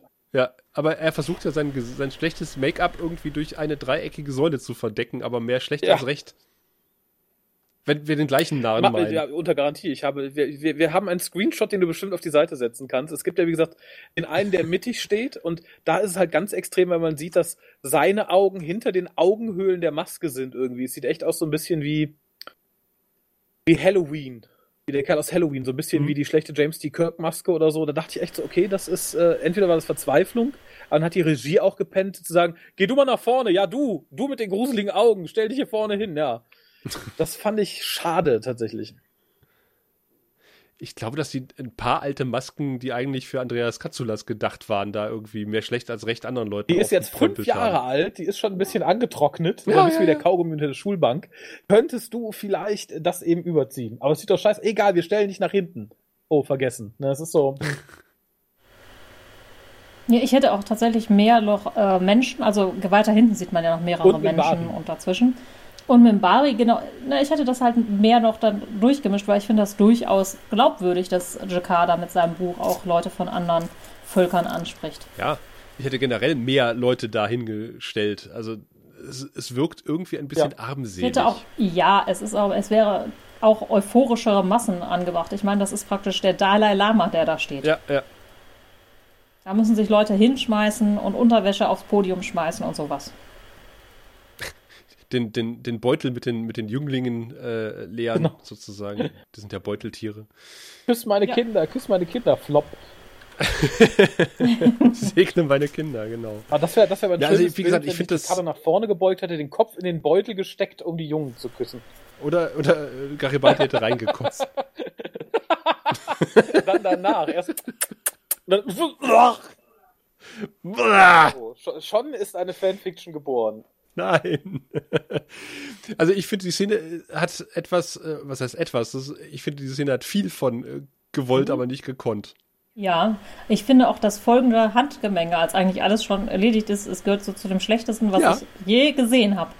Das ist also auch dieses Hinher, wir wissen nicht wohin und also im Prinzip schmeißt sich Jakar, also Zack schmeißt sich ja im Prinzip vor Jakar Stunden bevor der Schuss losgeht Garibaldi weiß überhaupt nicht, ob er Lies jetzt zur Seite schubsen soll oder nicht. Die wird nur an der Schulter getroffen, ist aber hinterher lebensgefährlich verletzt. Das haben wir öfter, der, der gefährliche, der tödliche ja, Schulterschuss. Eine Strahlwaffe, ne? Ja, vielleicht ist auch dann beim Menschen das Herz in die Schulter gewandert. 2200. Ja. Kann da passieren. Ist eigentlich sicherer, weil alle immer aufs Herz zielen ich finde auch die, die, die Rede von Sheridan total armselig. Ich finde alles in dieser Szene armselig. Und da haben wir. Ja, das ist auf jeden Fall keine Rede. Auch, was macht denn Garibaldi eigentlich da vorne? Den kennt doch keine Sau so wirklich. Naja, also Sheridan sagt, besser eine Abschiedszeremonie als zwei. Ja, da muss ich nur einmal reden. Ich habe, aber ich habe auch nur einen, einen DIN A7 Zettel Mehr passt nicht drauf. Also äh, ich habe auch nur ein Plakat, Garibaldi. Ich finde es beiden ja. ein bisschen unfair. Dann sagst du, so, Jakar, wir haben eine große Abschiedszeremonie ja. für dich. Ach, ach, Michael, du gehst auch. Naja, dann machen wir das direkt in einem Aufwasch. So, ich habe keine Zeit. Das finde ich beiden gegenüber unfair. Also das wäre so ein bisschen, unwürdig. wenn man sagt, so, ja. Sascha, du wirst jetzt geehrt für dein Podcasting äh, Lebenswerk. Ach, Moment, da hat ja noch einer gepodcast. Machen wir direkt mit. Komm, das finde ich so, weiß ich nicht. Ich weiß auch gar nicht, wegen welches unverschämter finde. Garibaldi, dass der nicht mal irgendwie. Es wird auch keiner im Publikum sein, der für Garibaldi da ist, nehme ich mal an, sondern. Oder ob dass JK gegenüber unfair seinen Anhängern stellt. Das ist ja so ein bisschen, als wenn du auf ein Konzert gehst von den Toten Hosen und plötzlich kommt da, äh, keine Ahnung, Rummelsnuff auf die Bühne. Ja, ich dachte, wenn ja schon so viele sind, mache ich auch noch ein Konzert. Das ist dann so, mh, hm, das will doch keiner sehen von den Leuten, die da sitzen. Ja. Dass da keiner geboot hat. Und auch die Frage, warum steht denn Lies da auch mit auf der Bühne? Die gehört da eigentlich gar nicht Ja, hin. das ist natürlich für den, das, die, die sitzt doch da, um Ja, als zusätzliches Ziel zu dienen. Stell dir mal vor, die hat man in der Krankenstation gelassen und der Killer hätte sich als erstes auf die Krankenstation begeben. Zack hat gesagt, wir brauchen mehr Zivilisten. Die reichen. Da sitzt doch noch ein Brakiri hinten mit. Stimmt. Und ein Drasi. Ja gut, das sind vielleicht die Vertreter ihrer jeweiligen äh, Planeten. Das kann ich dann irgendwie noch nachvollziehen, dass die eigentlich auch noch Reden halten wollten. Ich finde es aber wieder typisch, dass quasi Sheridan sagt so, wir verabschieden uns von, von liebgewonnenen Leuten, nämlich äh, GK und äh, Garibaldi. Und, und von, von Lüther ist wieder mal keine Rede, weißt du, die wird übergangen. Sind wir froh, dass die weg ist. Nein, die sitzt ja gerade im Knast, ne? Die ist da ja jetzt niemand, den er wahrnimmt als jemand, äh, den man Oh, liebt. die haben alle eigentlich krimine- kriminelle Akte irgendwo begangen. Ja, aber dafür sitzt jetzt keiner im Knast, ne? Das ist, ich glaube, das, das ist das, was nee, zählt. der Lita haben sie ja auch selber. Ja, aber Lita ist schon irgendwo eine tragische Figur. Sie wollte ja auch nur geliebt werden. Und Das Ja. So sehr, dass sie dann sogar bei Byron gelandet ist. Ich, ich sag immer noch, hätte Sheridan sie besser behandelt und hätte man sie ordentlich bezahlt, hätte man sich weitere äh, Handlungsfolgen von Staffel 5 klemmen können. Ja. Hätte man sich eine halbe Staffel klemmen können, was Vernünftiges erzählen können. Ja, ja durchaus. Da, dafür, dass das jetzt auch gerade so alles gehetzt wirkt, finde ich, hätte man das geschickter umgehen können. Ja. Aber auch der Plan von Zack jetzt, ne? Also, und vor allen Dingen, über, über welchen super geheimen Kanal redet er denn jetzt, ohne dass der Attentäter das mitbekommt? Aber über den, Den haben die halt extra eingerichtet. ich wollte gerade sagen, Ah, wahrscheinlich okay. war er kurz im Büro und hat einen Aushang gemacht, bitte alle auf Kanal 7b wechseln. Ja, das kann sein. Man, man bringt jetzt einen großen Summton auf das Ohr des Attentäters. Ein, ein genialer Plan. Der sich dann ans Ohr Dann fasst. erkennt man ihn ja sofort. Genau. Ja. Alle, die sich ans Ohr fassen, Genau, ja, vor allem ist es ein bisschen doof, weil ich nehme mal an, er hat ja die, den Comlink gebraucht, um vorher Informationen abzugreifen. Wie hoch ist die Chance, dass er das Ding tatsächlich währenddessen drin gehabt hätte? Ich persönlich als Attentäter hätte nicht äh, die Security bis zu dem Moment, wo ich schieße auf dem Ohr. Ich hätte das schon 30 Sekunden vorher, eine Minute vorher abgesetzt. nee, das, du wirst schon noch mitbekommen, ob die mitbekommen haben, dass du da stehst. Das, das finde ich schon realistisch. Okay. Nein, Ja. Das, also ja, weiß ich nicht. Ich, ich war noch kein Attentäter. Ich persönlich hätte es, glaube ich, nicht gemacht. Ich glaube, man wollte so ein bisschen äh, äh, Schakal-Vibes hier irgendwie machen, aber das ist halt grandios nach hinten losgegangen. äh, Im Gegensatz zu den Schüssen, die ja da doch Leeds getroffen haben und äh, selbige liegt auf der Krankenstation und der gute Garibaldi ist äh, fertig auf den Reifen. Ja, und das, wobei das allererste, was er dann ma- macht, als man ihm sagt, ah, du kannst ja jetzt gerade nicht tun. Doch, ich kann was tun. Genau. Stimmt. Und dann rennt er raus und direkt in die Gefängniszelle. Und lässt seine Wut erstmal jemand Und ich anderem weiß- aus. Das fand ich so interessant. Natürlich ist es jemand, der ihm ans Leder wollte, aber es ist ja jetzt nur nicht der, der Lies gerade erschossen hat. Das Ach, stimmt. du meinst jetzt Zack, der im Weg Nee, steht? ich meine, dadurch, dass Michael halt jetzt nicht zu demjenigen rennt, der auf Lies geschossen hat, welches ja der, äh, der, der Nahen wäre, sondern als zu dem Attentäter, der versucht hat, auf ihn zu schießen. Das finde ich wirkt so ein bisschen Stimmt. die Wut in eine andere Richtung kanalisieren.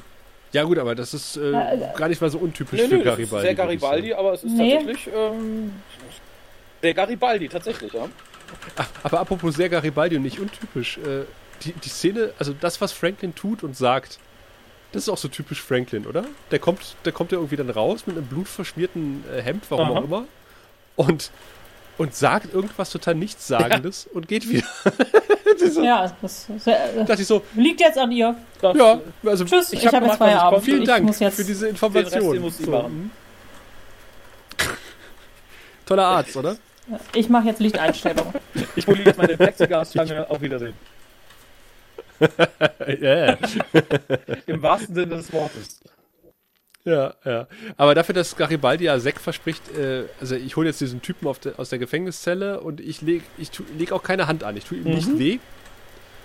Dafür legt er ganz schön Hand an, ne? Und hat ihn ja offensichtlich durch die halbe Station gezerrt am Das Schlawittchen finde ich super. bis, bis zu Lüther in die Zelle. Obwohl ich, ich kann mir vorstellen, dass die Zellen irgendwie nebeneinander liegen. Ja, also sonst hätte er das, glaube ich, nicht Ja, hingekriegt. ja, ja. Äh, Aber es sah für mich so aus, als ständ, Lü- hätte Lita in der Zelle gestanden, wo er auch schon ist, als Nee, er hat sie zu. Er Ja. hat, äh, ihn zu Lüther in die Zelle ge Gezerrt, getragen, gezerrt. Okay, äh, gezerrt. dann war ich da schon müde. Das, Okay. auch- das wäre auch ein schönes Bild, oder? Aber jetzt haben wir wieder so Clash Mhm. auf Schauspieler, auf Schauspielkunst, oder? Ja, und vor allem Clash of Energy irgendwie fand ich. Das war so, er kommt halt rein voller Energie, entsprechend auch voller Schauspielkunst. Ähm, und Ja. tatsächlich auch der, äh, der, der Killer war ausgesprochen großartig. Ich fand die Szene sehr, sehr gruselig. Bis zu dem Punkt wieder, wo, wo das schauspielerische schwarze Loch irgendwie in, in Erscheinung tritt. Die dann halt, man, man mag es dann vielleicht, das ist ihre Art, aber auch das fand ich sehr dünn, die dann halt sagt, ja, nee, das kann ich nicht, ja doch, mache ich und oh, oh ja, er, er blockiert. Das, ich fand das ganz furchtbar, das war so Schmierentheater meets Hollywood. Ja. Sie hat alles exakt im gleichen Modus gespielt. das, so oft jetzt so latent gelangweilt. Vielleicht soll das ja auch so sein, nach dem Motto, ich bin die Wallonen Superwaffe und was ihr Sterblichen hier tut, das interessiert mich jetzt gar ich habe nicht keinen mehr. Bock, mich mit deinen Kleinigkeiten zu beschäftigen. Aber ich fand es halt irgendwie dadurch, dass die Szene eigentlich sehr, sehr hart hätte werden können und sehr, sehr gruselig, Ja. versetzt sie der Szene einen ordentlichen Dämpfer leider, weil es war das, was Michael da abliefert und was der arme Killer da abliefern, war äh, klasse, war super, war gruselig, war äh, chilling sozusagen und wie gesagt, dann scheitert es an derjenigen, die da eigentlich foltern und zudringlich werden soll. Das fand ich sehr, sehr schade. Ja, aber ich glaube, das liegt daran, also insgesamt glaube ich, dass Lita von vornherein als jemand, der nicht wirklich emotional ist, geschrieben wurde. Und das in Kombination mit jemandem, der nicht schauspielen kann, das funktioniert halt einfach De nicht. definitiv nicht. Obwohl ich tatsächlich sehr schön fand, dass man so seine inneren, dass seine inneren Schutzwelle benannt werden, dass er einmal singt, einmal Mathe macht und sie sagt dann, na, du hast vergessen, die sieben zu übertragen. Das fand ich irgendwie recht, Ja, recht das süß stimmt. irgendwie. Mhm. Aber ich fand es halt tatsächlich, ähm, es, es hätte, wenn man es ein bisschen länger gemacht hätte und Lita durch eine andere Schauspielerin ersetzt hätte, hätte das eine sehr, sehr coole äh, Folterszene werden können, die wirklich ähm, sehr krass wäre. Ja, aber auch die Art, ja, auch die Art, wie sie das sagt Mhm. mit der sieben. Denke ich so, oh, Kinder, habt ihr den ersten Ja. Take genommen? Da habe ich von, von, von Jesus aber auch schon was anderes gesehen. Der ist, ist eigentlich ein guter Regisseur. es wirkt ein bisschen wie, als wäre gleich Mittag. Vielleicht war es der 27. Das kann sein. Naja, oder es ist tatsächlich so eine der letzten Szenen, die sie aufgenommen hat, bevor ihr Vertrag ausläuft. Da hat sie gesagt, so, mein Vertrag läuft bis 12, ich bin gleich weg, nehmt, was ihr kriegen Der, könnt. ich meine ja auch die Szene mit dem Attentat äh, vorne hin. Mhm. Also eigentlich kann der besser inszenieren. Da haben wir wirklich bessere Sachen gesehen bei ihm, bei Babylon 5. Naja, aber hm, der hatte wahrscheinlich auch seinen letzten Tag. Vermutlich. So, alle Und wusste, dass er für Crusade jetzt. keinen Job mehr kriegt. Na, der hat vorher die Drehbücher gelesen und gesagt, nein, nein, nein, nein, da bin ich nicht bei, vergesst es. Ähm, ja, wir erfahren dann tatsächlich, dass, äh, dass, dass das Board der Firma, wie, was ist die deutsche Begriftung für Board? Die, der, der Der Aufsichtsrat?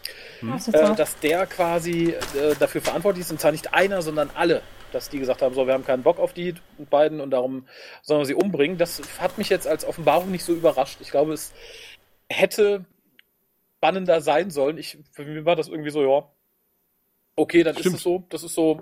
Also ich glaube, man hat es als Hammer geplant. Dafür hätte man mir aber vorher den Aufsichtsrat mal irgendwie mehr zeigen müssen und irgendwie mehr mit dem anstellen. So war es, okay, dann war es nicht anderen, waren es alle. Soll mir recht sein. Und Dass das ja jemand aus der Firma war, das war ja vorher irgendwie schon ja, klar. eben. ne? Und da Ja, war ja, genau, das egal. hatte sie ja schon hätte gesagt. mir jetzt nicht mehr oder weniger bedeutet, wenn es jetzt nur der Herr Schulz gewesen wäre aus dem Aufsichtsrat. Das war mir dann eigentlich tatsächlich egal. Ich fand tatsächlich. Ja, aber gut, das, das ebnet aber den Weg für eine spätere gute Szene. Ja, ja, auf jeden also Fall. von daher, ja, ja. Ähm, aber es, es war halt, es wird hier so als Knaller präsentiert. Das war es für mich halt nicht, weil ich keine Beziehung Ja, zu diesem stimmt. Aufsichtsrat hatte. Das war so, mhm, ja, dann waren es alle, okay, nicht, nicht nur einer. Was ich allerdings tatsächlich ganz interessant war, war dann die, diese Abschlussszene, in der Lita nochmal sagt: So, Michael, ne, wir haben hier einen Deal. Du baust mir eine Armee, für Mhm. die Leute, die es noch nicht begriffen haben. Und wenn du das schaffst, äh, dann helfe ich dir halt irgendwie Rache an Bester zu nehmen. Und dann dieser Nachsatz, aber wenn nicht, dann mache ich dich alle. Dann hast du hier gesehen, was passiert. Das war mehr Drohung, als beim letzten Mal bei diesem Deal rüberkam irgendwie. Ich frage mich, wenn sie das schon sagen muss, warum macht sie überhaupt einen Deal? Dann kann sie direkt sagen, ich mach dich alle, wenn du mir nicht hilfst. Ja gut, aber dann hätte Garibaldi, glaube ich, direkt was Ja, gesagt. dann, Ja. warum sagt er dann hier nichts? Ich finde die Drohung halt aus dem Nichts ziemlich unnötig. Das stimmt. Also, ich fand auch die, die Zusammenfassung äh, der, letzten, der letzten Folgen aus dem Nichts sehr unnötig Mhm. in der Szene. du weißt ja, wir haben einen Deal, dass du, wenn ich, dann Genau. das jenes. Da dachte ich, okay, ja, für die, Schule, die Zuschauer, die es noch nicht begriffen haben, wie das läuft, weil es ist ja quasi jetzt fast Finale, dass wir genau wissen, wie die Serie endet und mit welchen äh, Prämissen die Serie endet. Aber dieser Nachsatz, den fand ich, der passte nicht zum Rest. Entweder haben die einen Deal, von dem Garibaldi auch äh, profitiert, oder sie hat ihm von vornherein gedroht. Nur, äh, wenn sie das von vornherein nicht einfach nur gemacht hat, weil er dann abgesagt hätte, dann hätte er auch hier abgesagt. Ich finde es irgendwie so ein bisschen keine Ahnung, entweder hat sie es damit dann selber verscherzt oder äh, ich, das, keine Ahnung, ich habe ich hab nicht begriffen, was das jetzt hier sollte. Ja, die Motivation, dass Garibaldi mitmacht, ist ja, dass er von der Sperre befreit Ja, ja, wird eben. in zwei Jahren und dann, und dann besser töten Genau. kann. Aber ich glaube, wenn du ihm die Motivation komplett nehmen würdest und einfach nur sagen, entweder machst du es jetzt oder ich bringe dich Ja. um, dann hätte er auch gesagt, ja, dann bring mich doch um. Mir doch scheißegal. Ja, genau, und darum verstehe ich halt nicht, was jetzt noch dieser Nachsatz soll. Also, pff, Hm. das ist, äh, ne, dann hätte sie ihm entweder von vornherein drohen Ja, können oder stimmt. es hier auch lassen, weil das nicht Teil, Teil Ja. ihres, äh, ihres Mechanismus war. Äh, aber gut, wir sind dann bei Sheridan und Jakar tatsächlich. Und, und was mir Ja. aufgefallen ist, was ich großartig fand, ist, dass Chicard eine rote Ledertasche hat. Und ich finde, die passt so dermaßen zu Ja. dem Ja, Charakter. finde ich auch. Die ist sehr stylisch. Die hätte ich gern. Ja, ich auch, tatsächlich. Oh, die gefüllt mit, mit einer von den Statuen. Das, das wäre das wär ein Merchandise-Item schlechthin. Nee, ich hätte tatsächlich das Buch Jakar genommen. Nur mit Inhalt. Das nicht, oder die Pro Passt auch noch mit da Ah, rein. das, uh, das wäre ein schönes Paket. Babylon 5 in dieser Tasche mit dem Buch von Jakar und einer Statue. Ja, Lieber JMS, zu Weihnachten wünschen wir auf uns. Blu-ray, die mit, mit äh, künstlicher Intelligenz hochgerechnet, bitte. Danke. Ähm, ich fand sehr süß, also ich mag die Szene total zwischen den beiden, auch wenn mir Sheridan mittlerweile ein bisschen auf den Keks geht. Aber ähm, allein die Freude von Jakar am Anfang darüber, dass er jetzt aufbricht, und dass er sich ein cooles Raumschiff gekauft hat, was noch gar nicht so viele Lichtjahre runter hat und so. Ja, das ich fand es total, er freut sich ja echt wie ein Kind. Das äh, spiegelt sich auch am Ende dieser Szene nochmal wieder, als es um, um John geht. Und zwischendurch halt wieder so ist so das Jakar äh, Zitate Aufgebot, von dem ich halt tatsächlich das Zitat bzw. diesen Gedankengang sehr schön finde, dass wenn jemand einen, einen Ort verlässt, dass immer Ja. etwas von ihm dort zurückbleibt und etwas von dem Ort mit ihm mitgeht. Äh, weil Sheldon halt sagt, ich werde dich vermissen. Er sagt dann, das musst du nicht tun, weil so und so ist das. Dann aber das zu resümieren mit, aber der Teil von mir, der geht, der wird den Teil von dir vermissen, der bleibt. Das fand ich irgendwie total, total schön, total Ja. nett. Ja. Ich fand, es war mehr, als dieser Sheridan verdient hat in dieser Staffel. Ähm, Das und stimmt. dann diese letzte Szene mit Goodbye John. Er geht das Moment, was ist das erste Mal, dass du mich John nennst? Er so, nein, das kann doch nicht sein. Und dass dann beide lachen wie, wie, wie, wie, keine Ahnung, ich, wie, noch nicht mal wie Kinder. Ich fand es einfach so, so warm, so herzenswarm. Ich fand das total schön. Dieses Lachen darüber, dass, äh, ne, du hast mich doch jetzt John genannt. Nein, das war doch nicht das erste Mal. Fand ich total hinreißend und äh, ich weiß nicht, ob ich da dann nochmal diese, diese kleine, diesen kleinen Nachhupser gebraucht hätte mit der geheimnisvollen Nachricht, die JK aufzeichnet. Ich bin mir nicht sicher, ob ich das mit dem Vornamen gebraucht hätte. Aber Ähm. weil genau in dem Moment, als er sagte, dann macht's Mhm. gut, John, dachte ich so, hat Chika ihn schon mal John genannt? Ist das ist, weil ich dachte darüber nach und dann äh, meinte Sheridan so, hä, hast du mich gerade John genannt? Hast du doch nicht gemacht? Doch, das habe ich schon mal. Nein, das hast du nicht. Doch, das habe ich schon mal. Ich dachte, was soll denn dieser alberne Streit um den Ach, ich fand, es war kein Streit. Ich fand, es war, es, es wirkte halt sehr, sehr herzlich. Ja, ich finde halt äh, generell kommt, äh, kommen beide hier sehr viel Ja. herzlicher rüber und gerade John äh, im Vergleich zu Oh ja. Garibaldi. Und ich glaube, das ist halt auch der wahre John Sheridan, der jetzt momentan leider nicht mehr so auftreten kann, in seiner Politikerrolle gefangen. Und ich glaube, dass er halt auch einfach Garibaldi noch nicht Ja. verzeihen kann. Also so wirkt es. Und ich fand es halt auch ganz Mhm. schön, den Kontrast dann irgendwie zu sehen. Äh, Und ich fand es halt nett, dass es auf so einer albernen, in Anführungszeichen, persönlichen, sehr herzlichen Note endet und halt nicht irgendwie mit, mit diesem John-Ding oder mit, äh, mit der Hm, hm. pathetischen, aber trotzdem wunderschönen Abschiedsrede über das Vermissen oder so. Ich fand es halt schön, dass gerade nach, wenn man sich den Anfang der beiden anguckt, dass das äh, also es ist irgendwie der, der, der, der, der komplette Kreislauf. Es ist halt schön, dass die so auseinandergehen. Ich fand es halt wirklich, natürlich wirkt es ein bisschen konstruiert über den Namen, so eine Szene, aber trotzdem fand ich es schön. Also das, das, das habe ich in dem Moment so vom, vom Herzen her gebraucht. Nachdem das mit Michael so schief gegangen war. Aber ich finde auch das Zitat generell Ja. äh, total schön. Ja. Äh, und Das ist halt generell auch beim Ab fürs Abschied nehmen. Also auch Hm. wenn man einen Menschen verliert, finde ich, ist das ein schöner Gedanke. Ja, das ist ein Gedanke, den ich so auch in in mein Leben mit aufgenommen habe. Ich habe dieses Zitat öfter mal angebracht und, äh, und trage es auch so ein bisschen im Herzen. Also ich finde das, äh, ich finde das total schön. Das ist wieder so ein Ding, was Babylon 5 Ja. mir gegeben hat. So. Also ganz viele von diesen äh, Jacquard-Zitaten Ja. sind auch, die habe ich auch für mich mitgenommen. Ja. Also bestimmt auch das eine oder andere, was jemand anders gesagt hat, aber Jacquards Sachen, die sprechen mir auch irgendwie aus der Seele. Da bin ich bei euch. Ja, aber ich gebe dir recht, dass mit der, mit der äh, verzögerten Botschaft hätte ich am Ende Nee, auch das nicht wirkt so, oh, nochmal ein bisschen Mystery. Nein, vor allem ist das ja jetzt nicht so, ja, es ist ja jetzt auch nicht so geheim. Nee, äh, also. erstmal das und vor allem haben wir auch nicht so lange, bis es aufgelöst wird. Das war so. Keine Ahnung, ich, ich Aber es- hätte es nicht gebraucht. Passiert nicht mehr diese Folge, oder? Nee, das ist nee. Nein, okay. nächste Folge. Aber in dieser Folge passiert noch was anderes, nämlich fast eine so rom romantische äh, äh, Hochzeitsanleihe, wie das mit der Chipstüte auf der Couch.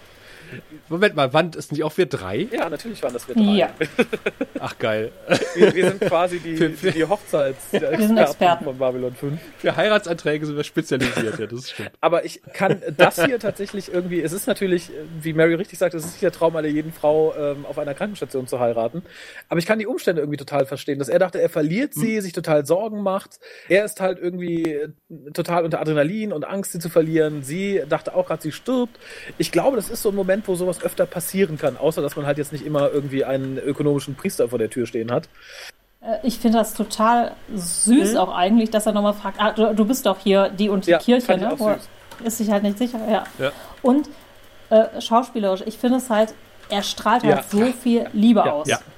Das ist echt, da geht einem auch das Herz auf, ne? Und so viel Glück. Vor allem, als er und, rausgeht und äh, sagt, ich heirate. Das ist so, ich glaube, so glücklich hat man ihn Ja. auch noch nie in der ganzen Serie gesehen. In keinem Moment. Und Nein, und dann erstmal den Ja. Pfleger küssen und so, das ist ja auch total Ja, untypisch für ihn. toll. Tatsächlich ist es so, dass die Szene anders geplant war und Jerry Doyle gesagt hat, äh, wir brauchen in diesem ganzen Trübsal äh, einen etwas heitereren Moment und hat gesagt, darf ich das nicht noch etwas, dürfen wir das nicht ein bisschen auf elf drehen, die Szene? Ja. Finde ich, äh, Weil eigentlich hätte, hätte, hätte Lies dann sagen sollen, ja, dann, dann hol den Priester rein und sowas. Und, äh, und, und sie sagt natürlich, äh, sag ihm, er soll seinen Arsch rein bewegen, was ja irgendwie auch total ungewöhnlich ist für, für Lies. Und er hat gesagt, er hätte es gerne, dass er dann irgendwie rausgeht und dann, dass er, er hat extra diesen extra bestellt, diesen Pfleger, der da reinkommt, den er dann no, küsst. ich finde es aber. Und hat toll. gesagt, er hofft, dass das, dass das aufgeht und das ist super ja, aufgegangen. und es, es verleiht der Szene, finde ich, auch ein, ein gewisses Maß an Realität. Also ich glaube tatsächlich, ja. und ich glaube noch nicht mal Hollywood-Kitsch-Realität. Ich glaube, das ist wirklich so die Realität von verliebten Leuten. Ich glaube, es ist, das finde ich halt sehr ich glaub, schön. ja. Er hat sich das irgendwie so zurechtgelegt und er freut sich jetzt wie ein Kind, dass das aufgeht. Weißt du? Ja, auch, dass sie, dass sie lebt und dass sie Ja gesagt hat. Wobei, eigentlich, er muss ihr ja schon mal einen Antrag gemacht haben. Ja, ja, das. Ne? Also Ja, er sagt ja Sheridan genau. gegenüber, wir heiraten. Ich weiß gar nicht, Ja, hat er in aber einer hat, der äh, Folge das richtig gemacht eigentlich? Ja, aber ich Nee, glaube, ne? das, war, nicht glaub, das war abgesprochen. Also ich glaube, die haben einfach nur drüber gesprochen. Das war jetzt kein großer, schöner Antrag. Also es ist wohl in, äh, im, Fluss der Seelen gibt es, glaube ich, äh, die Hochzeit, wenn ich das richtig gelesen habe. Ich weiß Okay. gar nicht.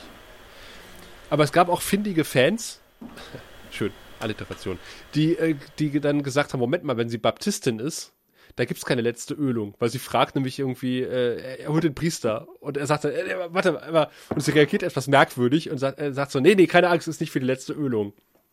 Und dann haben alle gesagt, Moment mal, Baptisten haben gar keine Aber das weiß Garibaldi Katholiken.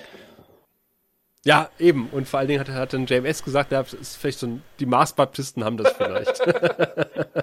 Wir wollen uns von den anderen Baptisten etwas unterscheiden. Wir bauen die letzte Ölung ein. So. ich fand's nur etwas befremdlich, äh, dafür, dass Garibaldi ja eigentlich Atheist ist. Und äh, gut, sie ist Baptistin, dass, dass er, dass im was äh, 23. Jahrhundert äh, offensichtlich auf Babylon 5 Ehen durch Priester geschlossen werden, nicht, wie sich das gehört, durch einen weltlichen Menschen oder Außerirdischen. Oder den Vielleicht ist er dazu Stationskommandanten. einfach. Ja, vielleicht wollte er einfach nicht durch Sheridan Ja, seine das, Ehe schließen das lassen. kann ich nachvollziehen, aber Ja, aber da hätte man so Not, Und- einen Notar oder also- ja, aber wenn sie Moment. gläubig ist, dann finde ich Nee, das nee, okay. nee. Die Amerikaner, in Amerika kann jeder das machen. So, Ernsthaft? da kannst du dich ja hinsetzen. Natürlich, du kannst das äh, per Online-Seminar kannst du dir da die Befugnis holen, Leute zu vermählen. Insofern ist, dass da einfach ein Priester das machen kann, durchaus ähm, im Mindset drin, glaube ich, der Leute, die Ja, das ich- geschrieben haben. Ja, das ist ein Ich amerikanisches finde es aber ihr ich. gegenüber okay, weil wenn sie gläubig ist und sie eine Eheschließung unter religiösen Aspekten auch haben will, Ja, das finde nee, ich aber okay. find Also ich habe auch genug Leute erlebt, die halt für, für den Stand der Ehe dann den Glauben ihres Partners angenommen haben, um in seinem Glaubensbild Mhm. heiraten zu können. Und das finde ich tatsächlich ganz schön und zeigt, glaube ich, auch ein bisschen, was er für sie empfindet, dass er das so macht und nicht sagt, so, ich habe jetzt hier irgendwie den Captain oder Notar äh, Schmidt äh, aus der dritten Etage irgendwie geholt, sondern sagt so, ich habe jemanden gefunden, der das halt in deinem Glaubensbekenntnis tut. Ich wusste nicht mehr, an was du glaubst. Ich einen Rabbi, einen Priester, einen Guru Genau, ein, ein Rabbi, ein Priester und ein Voodoo-Priester kommen in eine Krankenstation. und hier ist der Satanist. Hallo Emma. Ich finde, ergreifend. wir haben dann tatsächlich auch noch die nächste schöne Szene. Wir sind ja jetzt bei dem, wir sind ja beim hm? Dichtmachen quasi. Also wir sind ja beim Disco Licht an, Licht ausmachen. Und jetzt ist Jakar dran, der im Hangar steht und sein wirklich cooles Schiff anschaut. Und da ist mir etwas aufgefallen, das ist mir vorher so noch nie aufgefallen. Und das spricht für mich dafür, dass man auch ein bisschen Geld loswerden musste, ähnlich wie bei dem, bei der Gefängniszelle. Denn wir sehen hier den Hangar und der steht auf einer Brücke. Und wir sehen am Rande mhm. der Brücke tatsächlich eine Leiter, die ein CGI-Mensch hochklettert. Das fand ich war ein Detail, das wir vorher so selten oder eigentlich nie hatten. Das fand ich sehr, sehr cool, dass man dass sich das da nochmal geleistet hat, so etwas Schönes zu machen. Ich glaube aber auch, das Schiffsmodell haben wir so noch nicht gesehen, oder? Das sah ja ein bisschen aus, als wäre da Volumentechnik. Aber es hat ja, die Farbe von gedacht. Minbar. Also als wäre das so ein... Ja. Ja, als wäre es ein Baby White Star oder ja, sowas. Ja. Also vielleicht haben die gesagt, oh, wir müssen unsere White Stars irgendwie finanzieren, wir machen für den offenen Handel noch eine äh, explorer Genau. Aber ähm, ich, ich fand es tatsächlich sehr schön und äh, tatsächlich hätte ich mir da auch ein Spin-off vorstellen können, wenn man sich nicht die schlechteste Schauspielerin als Begleiterin ausgesucht hätte. Und das beweist sie wieder im Kommenden. Also es war, oh. sie wird äh, in Fesseln hergebracht und Jakar sagt in all seiner Güte und all seiner Weisheit, nein, nehmt mir die Fesseln ab, hier muss niemand irgendwie gefesselt sein. Und sie sprengt die Ketten. Äh, wie auch immer. Was ich, ja, was ich aber auch schon irgendwie grenzwertig klischeehaft finde und sagt dann, it made everybody feel safer. Dachte ich, ja, genau. Ich, und irgendwie hat es mir auch gefallen. Sagt sie doch, ja. oder nicht? Ja, ja, das sagt sie. Das finde ich auch ein bisschen sehr befremdlich. Ja, ich fand es, keine Ahnung. Aber äh, ich glaube, Jakar steht auch ein bisschen da drauf. Ach, oder? ich glaube, dieser Jakar nicht mehr. Aber, oder hat er allem ich glaub, entsagt? Ich glaube, er hat allem entsagt mittlerweile. Der ist auf einer höheren Daseinsebene. Der möchte seinen kleinen Jakar nirgendwo mehr hinstecken. Sagt er nicht, ich glaube, ich habe meine Gefährtin gut gewählt oder sowas in dem Moment? Ja, aber ich glaube. ich weiß gar nicht. Ich, ich glaube aber nicht. Naja, ähm, ich finde ganz schön, dass er sich halt total auf sein Abenteuer immer noch freut. Und sie fängt auch an irgendwie so, glaube ich, dass er auf sie abfärbt, weil er sagt, ah, na, sie ahnt ja das nächste Buch kommen und so. Das fand ich halt tatsächlich irgendwie schön. Also, dass, dass sie dann so quasi ein bisschen mit drauf einsteigt. Also, sei es halt ja. aus Berechnung oder sonst was. Aber in dem Moment dachte ich, ja, das könnte, ich, die, die können Spaß haben bei irgendwelchen Abenteuern. Also, das hätte ich vermutlich lieber gesehen als, äh, als Crusade es gab ein Outtake, apropos Crusade, es gab ein Outtake, äh, wo sie sagt so, ich sehe das nächste Buch kommen und sie drehen sich um und da hat Andreas Katzulas gesagt, ich sehe ein tolles Spin-off kommen. Toll, ja, das, das, hätten sie mal machen Wahrscheinlich sollen. hat er die Legende der Ranger gemeint. ja, vermutlich nicht. und äh, ich finde da ganz interessant, dass es, äh, Lita sich so noch umdreht, bevor sie geht und ich fragte mich halt im ersten Moment so, hofft sie, dass da noch jemand kommt? Riecht sie, dass Zack da ist? Und ich fand halt tatsächlich ein bisschen komisch, dass Zack ihr dann quasi nochmal so nachgeiert. Ja, auf den Arsch guckt. Ja, das, äh, also dachte er sich so, ich nehme jetzt nochmal die Chance, zurückkommen und mich irgendwie mein Gehirn zu Mus machen kann sie nicht. Ich schaue jetzt nochmal kräftig auf den Hintern. Also ich weiß, ja, Vom also ist ich mir eine tiefere Beziehung möchte an der Stelle sagen, den beiden. Also ich finde erstmal die beiden Sicherheitsleute am Anfang der Szene schon total komisch, weil die beide mit so vorgeschobenen Lippen mhm. da stehen als hätte ihnen jemand gesagt, du besonders grimmig, dafür müsst ihr die Lippen nach vorne stecken. Und dann. Ich weiß, von wem der Tipp kam. Zack. von der schlechtesten Schauspielerin im Raum. Das kann sein.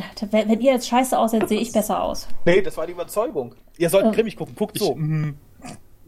Ich, ich fand es mhm. aber auch süß, als sie dann die Ketten sprengt und die beiden sich nur angucken und sich ganz schnell ver verkrümeln. Mhm. So dem Motto, hm, hm, na, ich gehe mal dann. ich auch. Ab jetzt ist es sein Problem. Genau. Genauso, also genauso ich glaube, das. dass Zack, Zack hat ja mehrfach versucht, irgendwie ihr nahe zu kommen. Also nicht nur auf einer liebenden oder sexuellen Ebene, sondern ich glaube, er hat ja wirklich Mitleid auch mit ihr ja, empfunden. Ja. Und ich glaube, er wollte wirklich richtig Tschüss sagen, kam ein bisschen zu spät und wollte dann auch einfach nicht mehr stören und hat gedacht, oh, bei dem ist er in guten Händen und dann. Oh. Ja, so, ja. so, so, so male ich mir das in meiner Fantasie jetzt auch ja. aus. Das klingt, klingt, das klingt gut, Mary. So er wollte nicht das. nur auf seinen ihren Hintern gucken. Oh. Nein. Ehrlich, da, ihr Hintern ist, ganz, da gar nicht so viel zu sehen. Ihr Hintern ist ganz zufällig in mein Blickfeld geraten. Ich wollte da gar nicht hin. Ich wollte nur sehen, wie das Schiff angeht. Das war tatsächlich sehr schön, fand ich dann. Also auch da, dass man nochmal was Neues gebastelt hatte, fand ich, äh, war cool. Aber ich glaube, was, was wir auch schon mal diskutiert haben, wird hier nochmal stärker rausgestellt, äh, dass man eigentlich keine Ahnung hatte. Man hat diese Wallonen-Wunderwaffe mhm. gebastelt mhm. mit Lüther aus dem, aus dem, ich weiß nicht aus welchem, äh, aus welcher Öffnung gezogen und hat aber keine Ahnung, wohin damit. Ja. Und ist jetzt einfach nur froh, dass die alte weg ist. Ja, ist halt zu mächtig, ne? Also das hätte ich mir, glaube ich, dann auch noch geklemmt. Ist so als Überraschungsmoment war es vielleicht ganz Ja. nett, aber dann, ähm, tja, Und das wird so deutlich auch in dieser Folge, ne? Erst dieser komische Gehirnscan, äh, also total gelangweilt, ach, der singt, ja, hm, hm. ach, die Ketten hier, krack. Also ich so, oh, das ist so ein Anti, Anti-Plot-Device. ja, und vor allem dann irgendwie. geht's ja aber trotzdem mit Jakar. So mächtig wie es könnte sagen, leckt mich alle am Arsch, ich bin weg. Das Ja. verstehe ich halt nicht. Das ist so, wenn, wenn man ihr jetzt wenigstens noch, Nee, das ist so, sie will geliebt werden. dann macht sie ich. was falsch. Ja. Nein, es ist so, glaube ich, wirklich, sie will, glaube ich, niemandem wirklich was tun. Und sie fühlt sich, glaube ich, einfach total alleine und einsam und weiß auch eigentlich gar nicht, wohin. Okay. Das, Na gut, lass Ja. mal gelten. Ich meine, wo, wo soll sie denn auch hin? Wer würde sie wollen? Sie hat nämlich da recht mit der Sache, die sie vorher sagt. alle Telepathen, die sie befreien möchte, zum Beispiel. Auf die Heimatwelt, neue Heimatwelt der Telepathen könnte sie gehen. Oder mit den ganzen Genau. Telepathen nach Vorlon Prime. Genau. Also ich glaube, wenn sie wollte, so mächtig wie sie angeblich ist, könnte sie mit dem Finger schnippen, wäre die Königin aller Telepathen und hätte einen wunderschönen Planeten. Ja, aber ich glaube, das möchte sie nicht. Ich glaube, dass sie um ihrer selbst geliebt werden möchte oder gemocht werden und nicht als Waffe. Dann sollte sie sich nicht verhalten wie ein Arsch, finde ich. Ja, Dann hätte sie Garibaldi direkt die, dann hätte sie Garibaldi die Sperre nehmen sollen und sagen, komm, Kollege, wir gehen Bier trinken. Ich nehme dir jetzt die Sperre weg. das ist wahr. Ja, ja. Naja, aber dann sind wir beim guten Michael, der gerade einen Anruf tätigt, nämlich äh, zum Mars. Und In da das sehen wir kleinste. Bordbüro aller Zeiten. Aber ich, mir gefällt's. Aber dafür das schön. Hübscheste. Ich find's schön. Ich auch. Ich wollte gerade sagen, das ist, ähm, das ist vielleicht nur irgendwie das zweite oder dritte Miet, das ist vielleicht nur der Geheimraum, in dem die, das verräterische ähm, Board sich trifft. Das ist der um Kampfbesprechungsraum. Geheimsachen zu- Wie bei Star Genau, das ist. Oder auf dem Mars ist einfach äh, Wohnraum so teuer, weil begrenzt, dass selbst die großen Firmen sich nur ganz winzige Genau, Besprechungsräume Platz, Platz können. haben wir nicht, aber wir können alles mit teurem Holz täfeln. Ja, aber jetzt mal ehrlich, haben wir jemals bei Babylon 5 so einen großen Bildschirm gesehen? Nein. Es ist aber auch so, Babylon 5 ist ja quasi staatlich finanziert, da kann man sich das eh nicht leisten. Ja.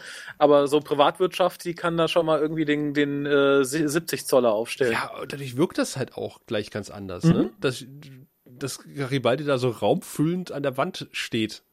Das ist schon. Ja. Ich glaube, das war damals auch noch nicht wirklich üblich, oder in den 90ern, dass man so große Screens in den Nee. Naja, ich Räumen erinnere, hatte, oder? Außer bei Star Trek. ich wollte gerade sagen, ich erinnere an die Brücke der Enterprise. Nee, nee, ich meine äh, so in real in Aufsichtsratsräumen oder Nein, in Firmen oder sowas, ne? Das ist Da gab's ja auch noch irgendwie erst so in keine- den letzten zehn Jahren aufgekommen. Seit du halt auch so große, äh, ver ver- vernünftig arbeitende Bildschirme hast. Ich Hm. glaube, so mit dem, mit dem dicken Röhrending vor 10, 15 Jahren äh, hat sich das keiner angetan. Ja. Aber ich finde tatsächlich irgendwie, dass man auch das, das Ganze drumherum, was hier so quasi in einem Nebensatz oder in zwei Nebensätzen irgendwie uns vorgeworfen wird, dieses, naja, äh, hier, das und das habt ihr getan. Ja, das war nicht wir, das war unser Sicherheitschef. Ja, das geil. haben wir schon äh, festgestellt. Äh, wir wollten ihn ausfragen, aber dann ist er, hat er sich umgebracht. Das hätte tatsächlich auch eine, eine Handlung für mehrere Folgen gegeben. Die, die hätte ich auch gerne gegen die Telepathen Ja. getauscht. Super gerne, weil das so ein bisschen Wirtschaftskriminalität und so äh, hätte ich super gefunden. Und vor allem auch mit den, also gerade der Chef äh, des, äh, des Boards sieht ja ein bisschen klischeehaft böse aus, aber ich fand ihn super. Ich fand ihn toll. Ich fand ihn auch hätte toll. ihn gerne in viel mehr Folgen gesehen. Also gesagt, da ein paar Folgen mit Michael Investigates on Mars in- innerhalb seiner eigenen Firma, das hätte ich super gefunden. Und auch, wie gesagt, diese ganze Erzählung, so, ja, das war nur er und er hat sich umgebracht, das hätte super Stoff für einen Cliffhanger einer Folge gegeben oder so. Ähm, ich, ich fand's toll und ich fand's schade, dass es dann quasi eben runtergerattert zu Ende gestellt wird. So, ja, ja, ich habe Folgendes festgestellt, du hast eine Affäre, du hast eine Tochter irgendwo, ihr habt eine Affäre miteinander und wenn ihr nicht wollt, dass das bekannt gemacht wird, dann äh, tut ihr jetzt, was ich sage. Das fand ich ein bisschen schade, weil das hätte wirklich viel, viel Handlung für einen, für einen vernünftigen Plotbogen gegeben. Äh, Ich weiß nicht, ich finde so komprimiert hat es auch was. Weil es einfach, kann, kann, man, kann man genauso ein Gespräch in der, in der modernen Marktwirtschaft vorstellen. Ja, gut, das äh, stimmt natürlich. Ganz schnell Karrieren beenden. ja, ja. Und starten.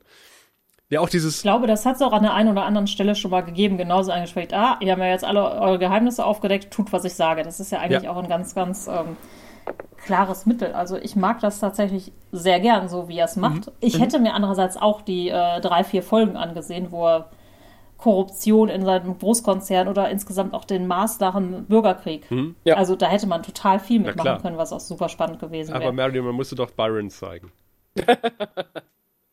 Wen? Du konntest dich auch drum drücken in den Besprechungen. Komisch, wie Ja, ist das denn ja, passiert? nee, aber ich. Äh, stimmt, ich habe da total aufgesetzt, ne? Das war.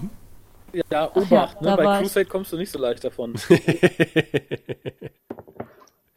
Nee, da ist er in Ordnung. Das Jahr läuft dann, glaube ich, auch besser und dann habe ich wieder. Nee, Ähm, ich finde, wie gesagt, die Szene so komprimiert äh, äh, super. Mhm. Was, was mich ein bisschen stört, ist, dass alle Dreck am Stecken haben, nur die Frau nicht. Ja. die wird mal einfach übergangen. Ja, das war vielleicht nur die Sekretärin, die da saß, um das Protokoll zu führen. Ich fand es sowieso relativ fortschrittlich, dass sie eine Frau in das Board gesetzt haben. Ja, aber- Das ist ja bis heute auch nicht sehr. Das stimmt, äh, ist natürlich äh, in der Minderheit. Ah, ich weiß wieder, woran es mich erinnert. An Dogma. An Dogma, in die, die Szene, wo der eine Engel, dessen Namen ich vergessen Ja. habe, in den Raum kommt und sagt, ja. ihr habt alle Stecken, du das, du das, du das. Du Hast nicht Gesundheit gesagt. unschuldig. Ja, du hast nicht Aber du Gesundheit hast nicht Gesundheit gesagt, genau. Außer dir, Dr. Soldberg, du kriegst diesen Pogo-Stab. Hurra! Ähm, Stimmt, genau, genau das ist es. Ja, Schön fand ich allerdings dann seine, seine Lösung, dass er sagte, so, passt mal auf, ich habe hier eine Menge Kohle, die kommt in ein geheimes, äh, geheimes Konto. Und wenn mir oder Lies was passiert, dann äh, dürfen sich die Killer drum reißen, wer ich zuerst über den Haufen schießt. Fand ich war eine, war eine schöne Lösung. ja, aber auch Ich fand auch schön, dass er gesagt hat, nur alles andere, was keinem natürlichem Tod im Alter Mhm. entspricht, sorgt dafür, dass wir noch lange leben. Wenn wir in der Dusche ausrutschen, Ja, Auftragsfehler. ich sehe schon tatsächlich irgendwie am nächsten Tag die Ladung Badematten von, äh, von eben diesen Leuten geliefert bekommen. Ich Und äh, irgendwie, finde nur, ja. der, der, Plan hat Garibaldi-esk äh, einen kleinen Haken. Er sagt, also, also wenn, wenn ich so eine Nummer abziehen würde, Dann hätte ich das Depot schon äh, richtig, Ja. geschaltet. würde ich nicht sagen, hier, dieser Scheck, der geht morgen in ein geheimes Versteck. Morgen. Genau, ich bin noch auf Babylon 5. Und jetzt muss ich mein Shuttle erwischen. Sobald ich morgen auf dem Mars bin, wird das deponiert. Genau, ich komme 17.37 Uhr an, Port Nummer 9, und dann werde ich direkt zu dem geheimen Schließfach gehen. Dankeschön.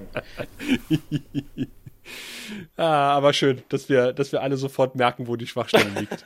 Ja, aber vielleicht hat er auch nur so getan und hatte es schon. Und äh, also wahrscheinlich halten die Garibaldi generell für wahnsinnig und denken, oh, vielleicht hat er das doch schon gemacht. Ich, ich, ich glaube, die. Chance ist auch gering. Ich glaube, wenn sie es dann versuchen und es geht schief, dann wissen sie direkt, sie sind am Arsch.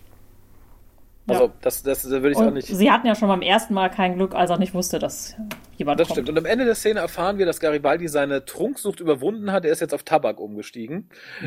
Denn er verlangt, dass die Zigarren da bleiben. Na Moment, Tabak hat er aber schon immer. Ja. Also Zigarre geraucht hat er immer. Echt, aber nicht, nicht durchweg, oder?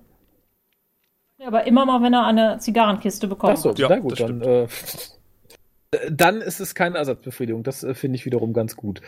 Allerdings fand ich dann sehr, sehr, sehr schade, sehr gebastelt, dass er quasi als Nachfolger auf seinem Job Nummer eins vorstellt, die ja extra irgendwie nur deswegen in den Plot eingepopelt wurde, dass man schnell jemanden als Ersatz hat, der das tut, was Garibaldi irgendwie will, weil sie pro Maß ist und so weiter und so fort. D das hat mir so ein bisschen irgendwie die, die gute Laune in dieser Szene verdorben. Ja, aber ich glaube auch, weil du sie nicht magst. Also ich mag sie auch nicht, deshalb war das so. Weiß ich nicht. Ich also wollte ich, sie nicht auf dem hätte Job man haben. jemanden Sympathisches dahingesetzt, der extra nur für dieses, ich, ich finde es halt, es ist sehr gebasteltes Corvin. Schreiben. Ja, das ist notfalls Zack, keine Ahnung, aber auch das äh, hätte ich schwierig gefunden. Ich Corbin war die ganze Zeit eigentlich Undercover-Agent. finde halt leider, Sektion 32. oh Gott. es fällt halt zu gefällig alles ineinander, finde ich. Das fand ich schade. Das macht Raphael, wir haben nur noch zwei Folgen, es muss jetzt alles in sich zusammenfallen. Also, also ineinander greifen. Ja, Du das, weißt, wie ich das meine. Ja, ja, aber das äh, weiß ich nicht. Die Szene war so schön und dann so, aber hier, das ist, darum habe ich es geschafft, weil die war zufällig da und zufällig hat Sheridan offensichtlich schon sehr früh vorgehabt, sie an meine Stelle zu setzen, weil ich ja heute erfahren habe, dass ich die Stelle nie kriegen sollte. Und zufällig mag sie euch auch nicht und darum hat sie mir zufällig geholfen und äh, nee, weiß ich nicht. Das fand ich das äh. Bäh. ich war ein bisschen ab, abgelenkt, weil ich mich gefragt habe, äh, wie viel Klamotten sie wohl mitgenommen hat auf die Station, weil das ist das dritte Mal, dass sie was anderes trägt. Und zwei Wendedresse. Vermutlich, das kann natürlich sein. Oder sie hat auf Babylon Ihr 5 wisst schon, dass man. Frauenkleidung sehr komprimiert packen kann. Oder sie hat eingekauft am Sukalo. Ja, das, das kann natürlich Sie auch hat sein. schon ihren ersten Gehaltscheck bekommen, weil sie ja quasi auch, Ja, aber auch- schon alle auch- Verfügungen hat innerhalb so kurzer Zeit und hat dann direkt gesagt, ach cool, wenn ich schon meinen ersten Gehaltscheck habe, dann äh, richte ich mir hier direkt irgendwie ein Zimmerchen ein und gehe erstmal shoppen. Aber ich finde auch da merkt man, dass die Serie wieder mehr Geld hat, Ja. weil das hätte es früher nicht gegeben. Dass der Gaststar drei verschiedene Outfits hat. Das, Das stimmt. ist wahr. Ja, gegen Ende merkt man so, alles muss weg. Alles, äh, wahrscheinlich, wenn man sagt, okay, wir brauchen ja keine 13. Folge, also keine letzte Folge mehr drehen, die haben wir ja schon. Wäre aber budgetiert gewesen, darum können wir jetzt alles raushauen. der Sender aber nicht. Kauf der drei Kleider, die sollen nicht sehen, dass was übrig bleibt. Und äh, wir wechseln noch den Caterer für die letzten vier Folgen. Sushi für alle. Und dann kommt, glaube ich, die unnötigste Szene, wo mir mein Frühstück fast wieder hochgekommen ist. Oh und ja. das, obwohl ich die Folge eher abends gesehen habe. Und zwar treffen Franklin und Tessa wieder aufeinander, also Number One. Und keine Ahnung, ist, ich, ich habe mir nicht viel von diesem Gespräch gemerkt, weil es, weil es mir irgendwie zuwider war. Sie tanzen halt ein bisschen äh, um sich herum und er sagt, ach ja, guck, du kommst und alle gehen und ich gehe ja auch bald und das ist doch doof. Und sie sagt irgendwie, ja, äh, das mit uns war ja schön und intensiv, aber hm, dann so ein Stock. Ja, ich habe ja jetzt noch eine knappe Stunde. Hm. Und sie so mehr oder weniger als eine Stunde. Eine Stunde, zehn Minuten. Und dann sagt sie halt so, ja, dann geh schon mal vor, du magst, du weißt, wie ich das Licht mag. Das Einzige, was mich dann ein bisschen gefreut hat, ist ihr, ihr schnelles und eindringliches Schreien nach der Rechnung. Ja, das fand ich ja, großartig. ja, das fand ich super. Rechnung bitte. Rechnung! Das fand ich toll. Das war mir das einzige Sympathische dran. Ansonsten dachte ich mir die ganze Zeit, i, bä, bä, i, bä, bä, bä, bä, i, i. Um, um Trek am Dienstag zu zitieren, die sexuelle Spannung in diesem Raum ist kaum auszuhalten. Ja, genau. Das hat sich mein Frühstück auch gedacht. Ich habe auf jeden Fall überlegt, also der Franklin steht da ganz schön unter Pantoffel und ich glaube, dass sie da ganz schön die Peitsche schwingt. Ich glaube, dass Franklin ganz schön unter Druck steht. Und ich weiß, wo die Plexiglasstange landet. Spätestens in 45 Minuten. Naja. 45, so lange braucht er nicht. 1,30. Ja, nee, vorher ist er irgendwie und dann äh, schnallt sich die Plexiglasstange um und ähm, ja. Darum muss er auch das Licht justieren, dass man die auch äh, verhältnismäßig gut sieht, dass sie nicht irgendwie daneben, ähm, naja. ich glaube nicht, dass die beiden eine Stunde brauchen. Ich glaube auch nicht. Ich glaube, wir sind nach fünf Minuten fertig und den Rest Nee. darf sie sich beschweren, was er doch für eine Lusche ist. Oder vielleicht ist dafür die Plexiglasstange. Ich frage mich, was für Lichtstimmung. Grell. Sie steht auf total grell. er dreht überall noch die, die, die äh, 100 Watt Birnen rein. Oder er muss schnell noch Kerzen kaufen, weil sie nur bei Kerzenlicht. Nee, die sieht nicht aus wie der romantische Typ. Das Die, stimmt. die sieht aus, als hätte sie es gern praktikabel. Alles gut ausgeleuchtet, Sie- dass er sieht, wo er hinfassen muss und ähm, nee, nee, nee, sie ist ja Sex in, im Untergrund auf dem Mars gewöhnt. stimmt. Also wahrscheinlich ja, oh ja, dreh die Heizung hoch, mach das Licht dunkel. Das stimmt. und rötlich. Genau, und äh, guck, dass du schnell noch ungeduscht wirst, wie alle Separatisten. Ach ja, jetzt kommt mein Frühstück Ah, wieder hoch. Ab und zu. Es wird, was noch, es wird aber nicht besser, ich wollte oder? gerade sagen, und was noch wieder kommt, ist nicht nur mein Frühstück, sondern auch noch die Len. Äh, die pünktlich kommt, um Michael zu verabschieden. Und ich mag diese Szene leider, auch wenn mir Sheridan erneut wieder etwas auf den Keks geht, der wieder irgendwie nur daneben steht und das abnickt, was er sagt. Ich wollte sagen, ja, das hast du gut gesagt, Michael. Finde ich auch. Danke, auf Wiedersehen. Das dachte ich auch. Ich dachte so, äh, das wirkt Ja. halt so, als wollte er sagen, ja, hm, Michael, das hast du nett gesagt, schön, dass du uns nochmal gelobt hast, jetzt geh. Und Michael wirkt halt so ein bisschen, als wollte er sagen, ja, das hier war mal meine Familie und das habe ich, weil er sagt halt so, er hätte nie gedacht, dass er die Station lebend verlässt und er freut sich, dass er jetzt ein neues Leben beginnt und alle Leute auf der Station, sogar Londo wird erwähnt, waren halt immer die Leute, die ihm am nächsten standen. Dass er dann nicht sagt, aber jetzt mag ich dich nicht mehr. Das hat noch gefehlt. Ähm, und tatsächlich dankt er den beiden und äh, weint auch fast. Das fand ich super gespielt. Mhm. Das fand ich wirklich super gespielt. Und äh, der, der, der Präsident und seine Olle stehen da nur und ach ja, mhm, ja, danke, dass du es gesagt hast. Tschüss, war schön. Und äh, dass sie nicht gesagt haben, wo endlich ist der Säufer weg, als er dann weg war, das hätte nur noch gefehlt. Und dann lügen sie sich noch gegenseitig in die Tasche und sagen, also von allen Abschieden war das der härteste. Also, das, diese Szene hat mich nicht überzeugt, sie hat mich ein bisschen sauer gemacht. Sie fing ja schon so an, dass das wahrscheinlich der unromantischste Begrüßungskuss aller Zeiten war. Oh, das habe ich mir auch aufgeschrieben. Die haben sich wochenlang nicht gesehen, wenn die auf Mimba war. Und dann machst du das nur wie, wenn deine Frau irgendwie nach dem Einkaufen wiederkommt. Hallo Schatz. Ja! Küsschen. Ah, vielleicht wegen der Paparazzi.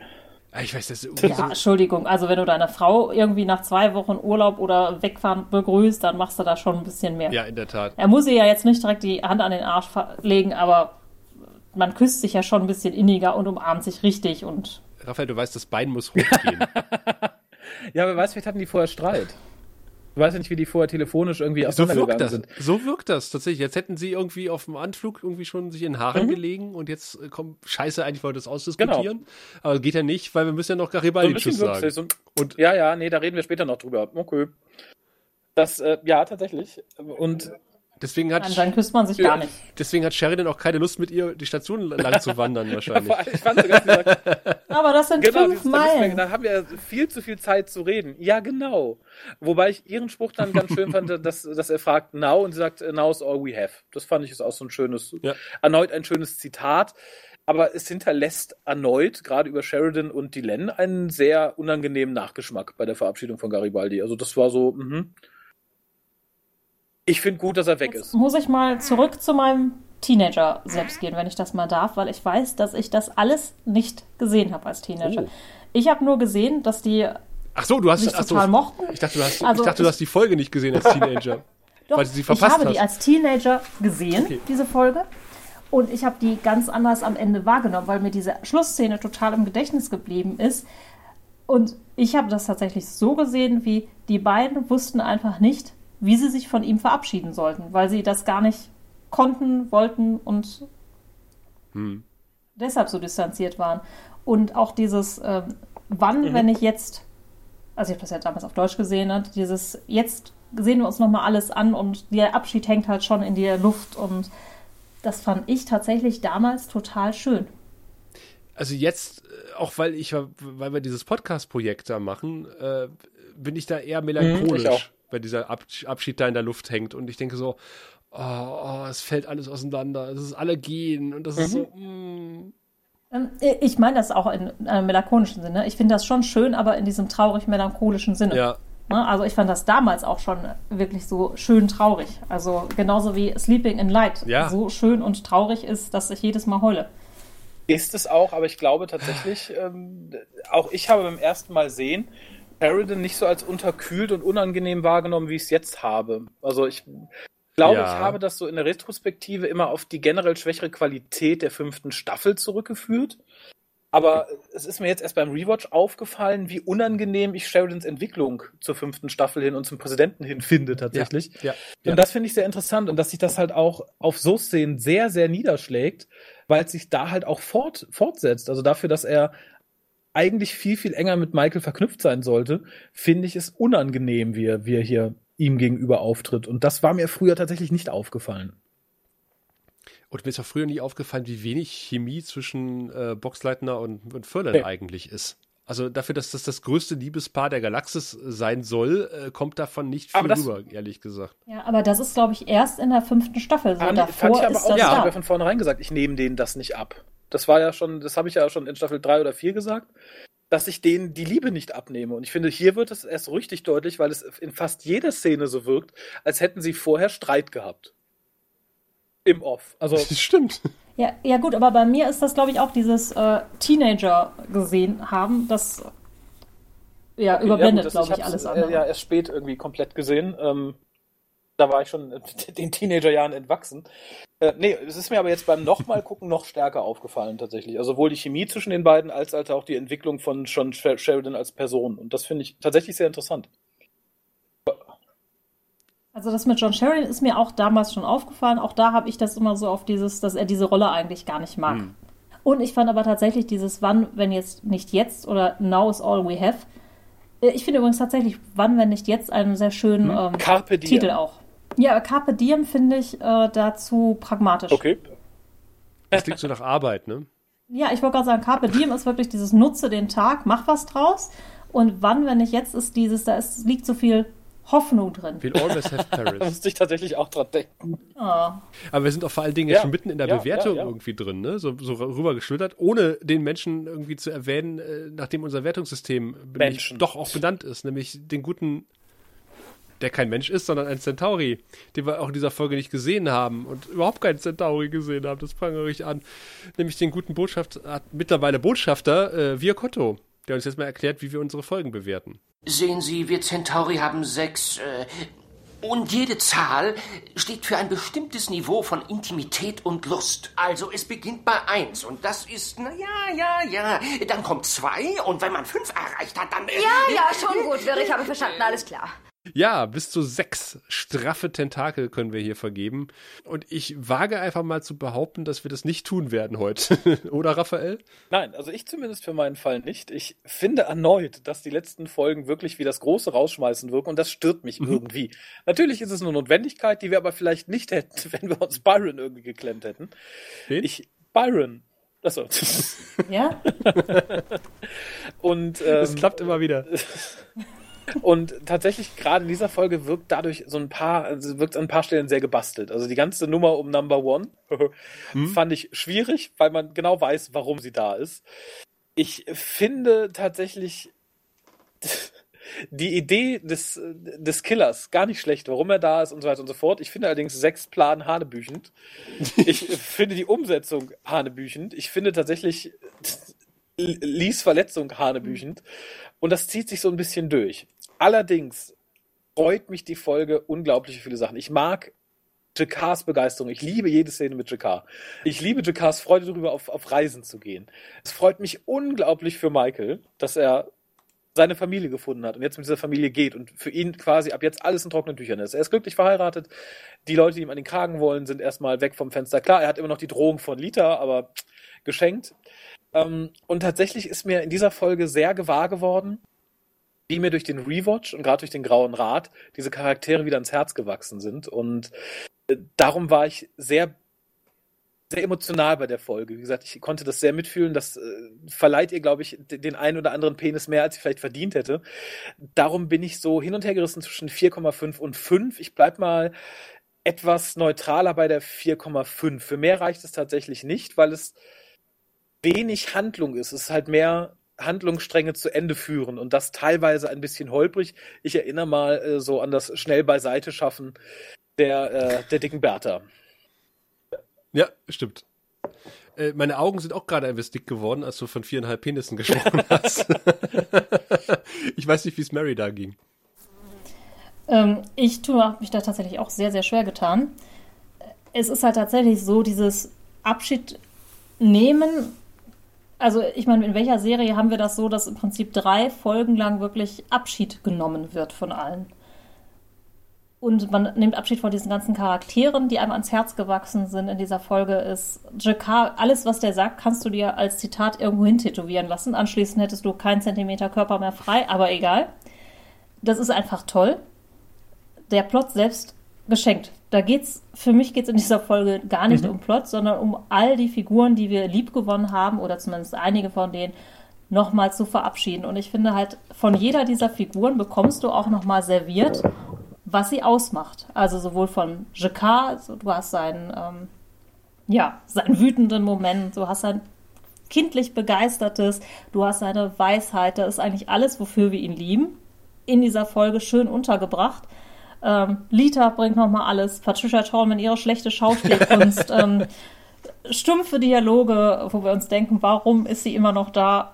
Ähm, aber auch dieses einsame Zack, der ihr nochmal nachguckt, dieses Verlorene einfach von ihr, was sie versucht mit ihrer Waffenfähigkeit irgendwie zu kompensieren, aber was nicht funktioniert. Und dann hast du Michael Garibaldi, der endlich, endlich, endlich sein Glück gefunden hat. Und Lies ist ja schon seit äh, Staffel 1, seit hier, ähm, wie hieß die Dame noch im Prinzip, immer in seinem Kopf rumgespukt. Und jetzt sagt er ja auch ganz klar, er will eine Familie mit ihr gründen und sie ist glücklich und er ist glücklich. Und das ist ja auch ein Ende erstmal, was wir den beiden wünschen, also sowohl Garibaldi wie auch Jakar. Ähm, ja, Franklin und äh, seine Perle hätte ich jetzt nicht gebraucht. Aber deshalb macht es das, das für mich halt echt auch unglaublich schwierig, diese Folge irgendwie objektiv zu bewerten, weil da bei mir tatsächlich äh, noch mal ganz viel, wie ich die das allererste Mal mhm. gesehen habe. Und ich habe tatsächlich wirklich diese letzte Szene, kann ich auf Deutsch noch mitsprechen, Ach. wie Sheridan und die Länder stehen und sich unterhalten Und er sagt, ja, das sind aber äh, fünf Kilometer. Und sie nimmt ihn am Arm und sagt, wann, wenn nicht jetzt? Und du weißt, dass diese Serie, die du so geliebt hast, fünf Jahre begleitet hast, jetzt bald zu Ende mhm. ist. Und du diese Gelegenheit noch ergreifen musst, mit deinen Charakteren ähm, mitzugehen auf diese Reise und dir die Station praktisch nochmal durch den Kopf gehen zu lassen. Ähm, so, jetzt bin ich, war ich so pathetisch, dass ich meine Bewertung wieder vergessen habe. Ähm, der Einfachheit halber werde ich mich da wahrscheinlich einfach dem Raphael anschließen und sagen viereinhalb. Also ich bin auch versucht, die fünf eigentlich zu geben, sechs nicht. Fünf ja, aber es sind tatsächlich, und das ist mir jetzt auch nochmal aufgefallen, einige ganz mhm. grobe Patzer drin. Ja. Und einige Szenen, die echt so nach, ähm, wer hat hier wen geschubst aussehen. Um, ähm, dass man das einfach nicht geben kann. Also ich wäre auch bei den viereinhalb. Ja.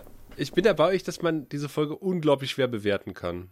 Also wenn man objektiv drauf guckt, ist das irgendwie so, mh, hm, äh, ich weiß es nicht. Es schwingt unglaublich viel Melancholie damit. Äh, ich finde es sehr schön, dass man mal, man hat wieder so einen Attentäter-Plot. Weißt du, was wir bei Babylon 5 schon, wenn JMS nichts einfällt, schreibt er einen Attentäter.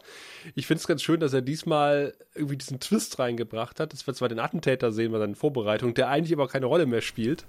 Äh, sondern dass das eigentliche Attentat von dem anderen Typen ausgeführt wird, der eigentlich einen Hass auf Chicard mhm. hat. Äh, fand, ich, fand ich ganz nett. Ich finde äh, diese Statuen finde ich immer noch super. Chicard, alles was mit Chicard zu tun hat, finde ich, finde ich, äh, finde ich großartig. Äh, Nummer eins stört mich gar nicht so, wie ich das eigentlich befürchtet habe. Ich finde, sie hat zwischendurch ja nochmal Schauspielkurs genommen.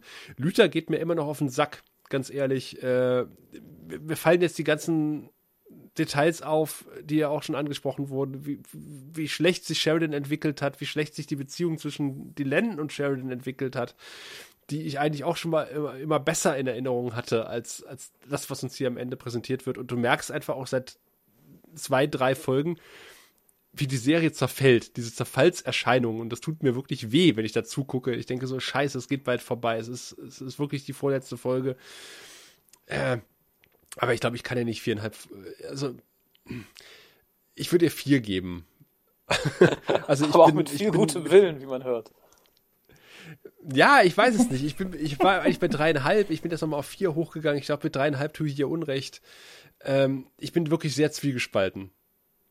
Mhm. Ganz, ganz merkwürdig. Verstehe ich. Verständlicherweise. Also für mich hat es tatsächlich auch nochmal dieser Stalking-Plot da im Hintergrund mit diesem wahnsinnigen Fan ja. ähm, auch nochmal hochgerissen auf so einer ganz objektiven Ebene, weil das eigentlich schon sehr, sehr weit vorne ist, auch für die Zeit. Weil das was ist, was heute auch immer noch selten thematisiert wird.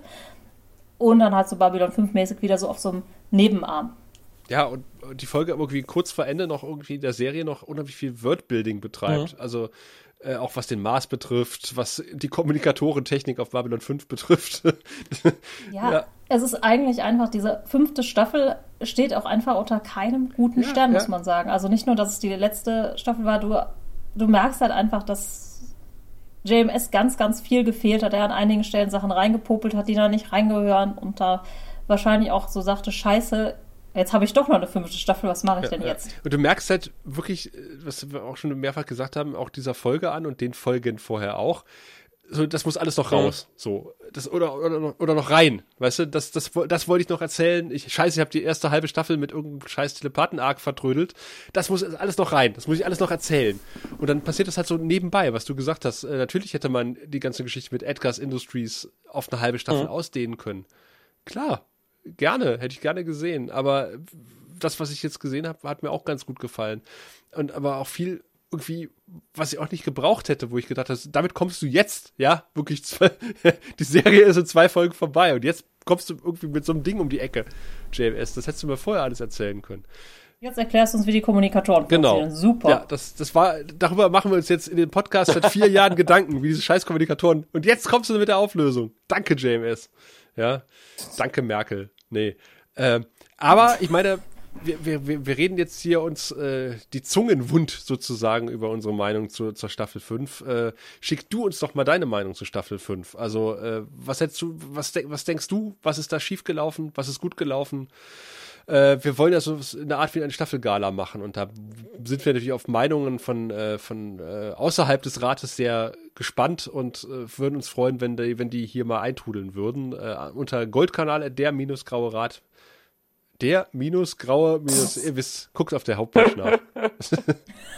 Ja, so zerfällt alles gegen Ende. Ne? Schickt uns eine E-Mail. Über die eigene E-Mail-Adresse. Ja, so zerfällt alles. So sieht's aus. Aber schickt uns eure Meinungen zu, zur, zur fünften Staffel, schickt uns eure Meinungen zur, zur Gesamtserie Babylon 5. Zur Entwicklung von Sheridan und Dylan. Meine Güte, schickt uns Meinungen, wir freuen uns. Bevor wir dann im, äh, in der letzten Folge oder in der nächsten Folge in zwei Wochen den letzten Blick zurückwerfen. Ja, denn dann ist die letzte reguläre Folge von, von Babylon 5, bevor dann wir alle im Sternenlicht schlafen werden. Ich brauche ein Taschentuch, glaube ich. Ach du meine Güte. Ja, bis dahin, ja, überlegt uns, was ihr uns, äh, an welche E-Mail-Adresse ihr uns meine, eure Meinung schickt. ich bedanke mich bei euch für, also bei euch beiden fürs Ja. gemeinsame Besprechen und äh, wir werfen dann, wie gesagt, in zwei Wochen einen Blick zurück und bis dahin bleibt uns gewogen und äh, wenn es dann wieder heißt, willkommen beim Grauen Rat, dem deutschen Babylon 5 Podcast. Bis dahin.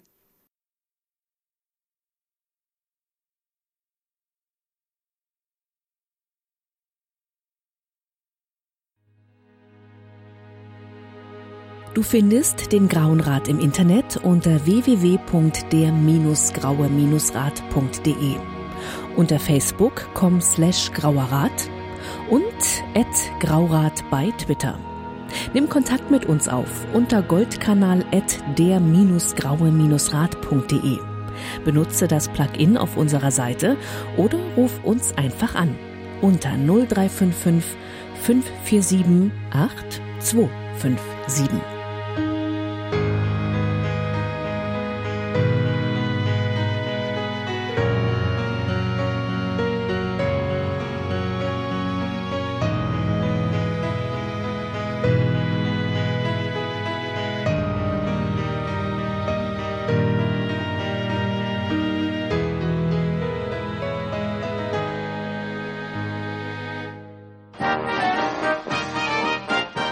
Produktion des Podcast Imperiums.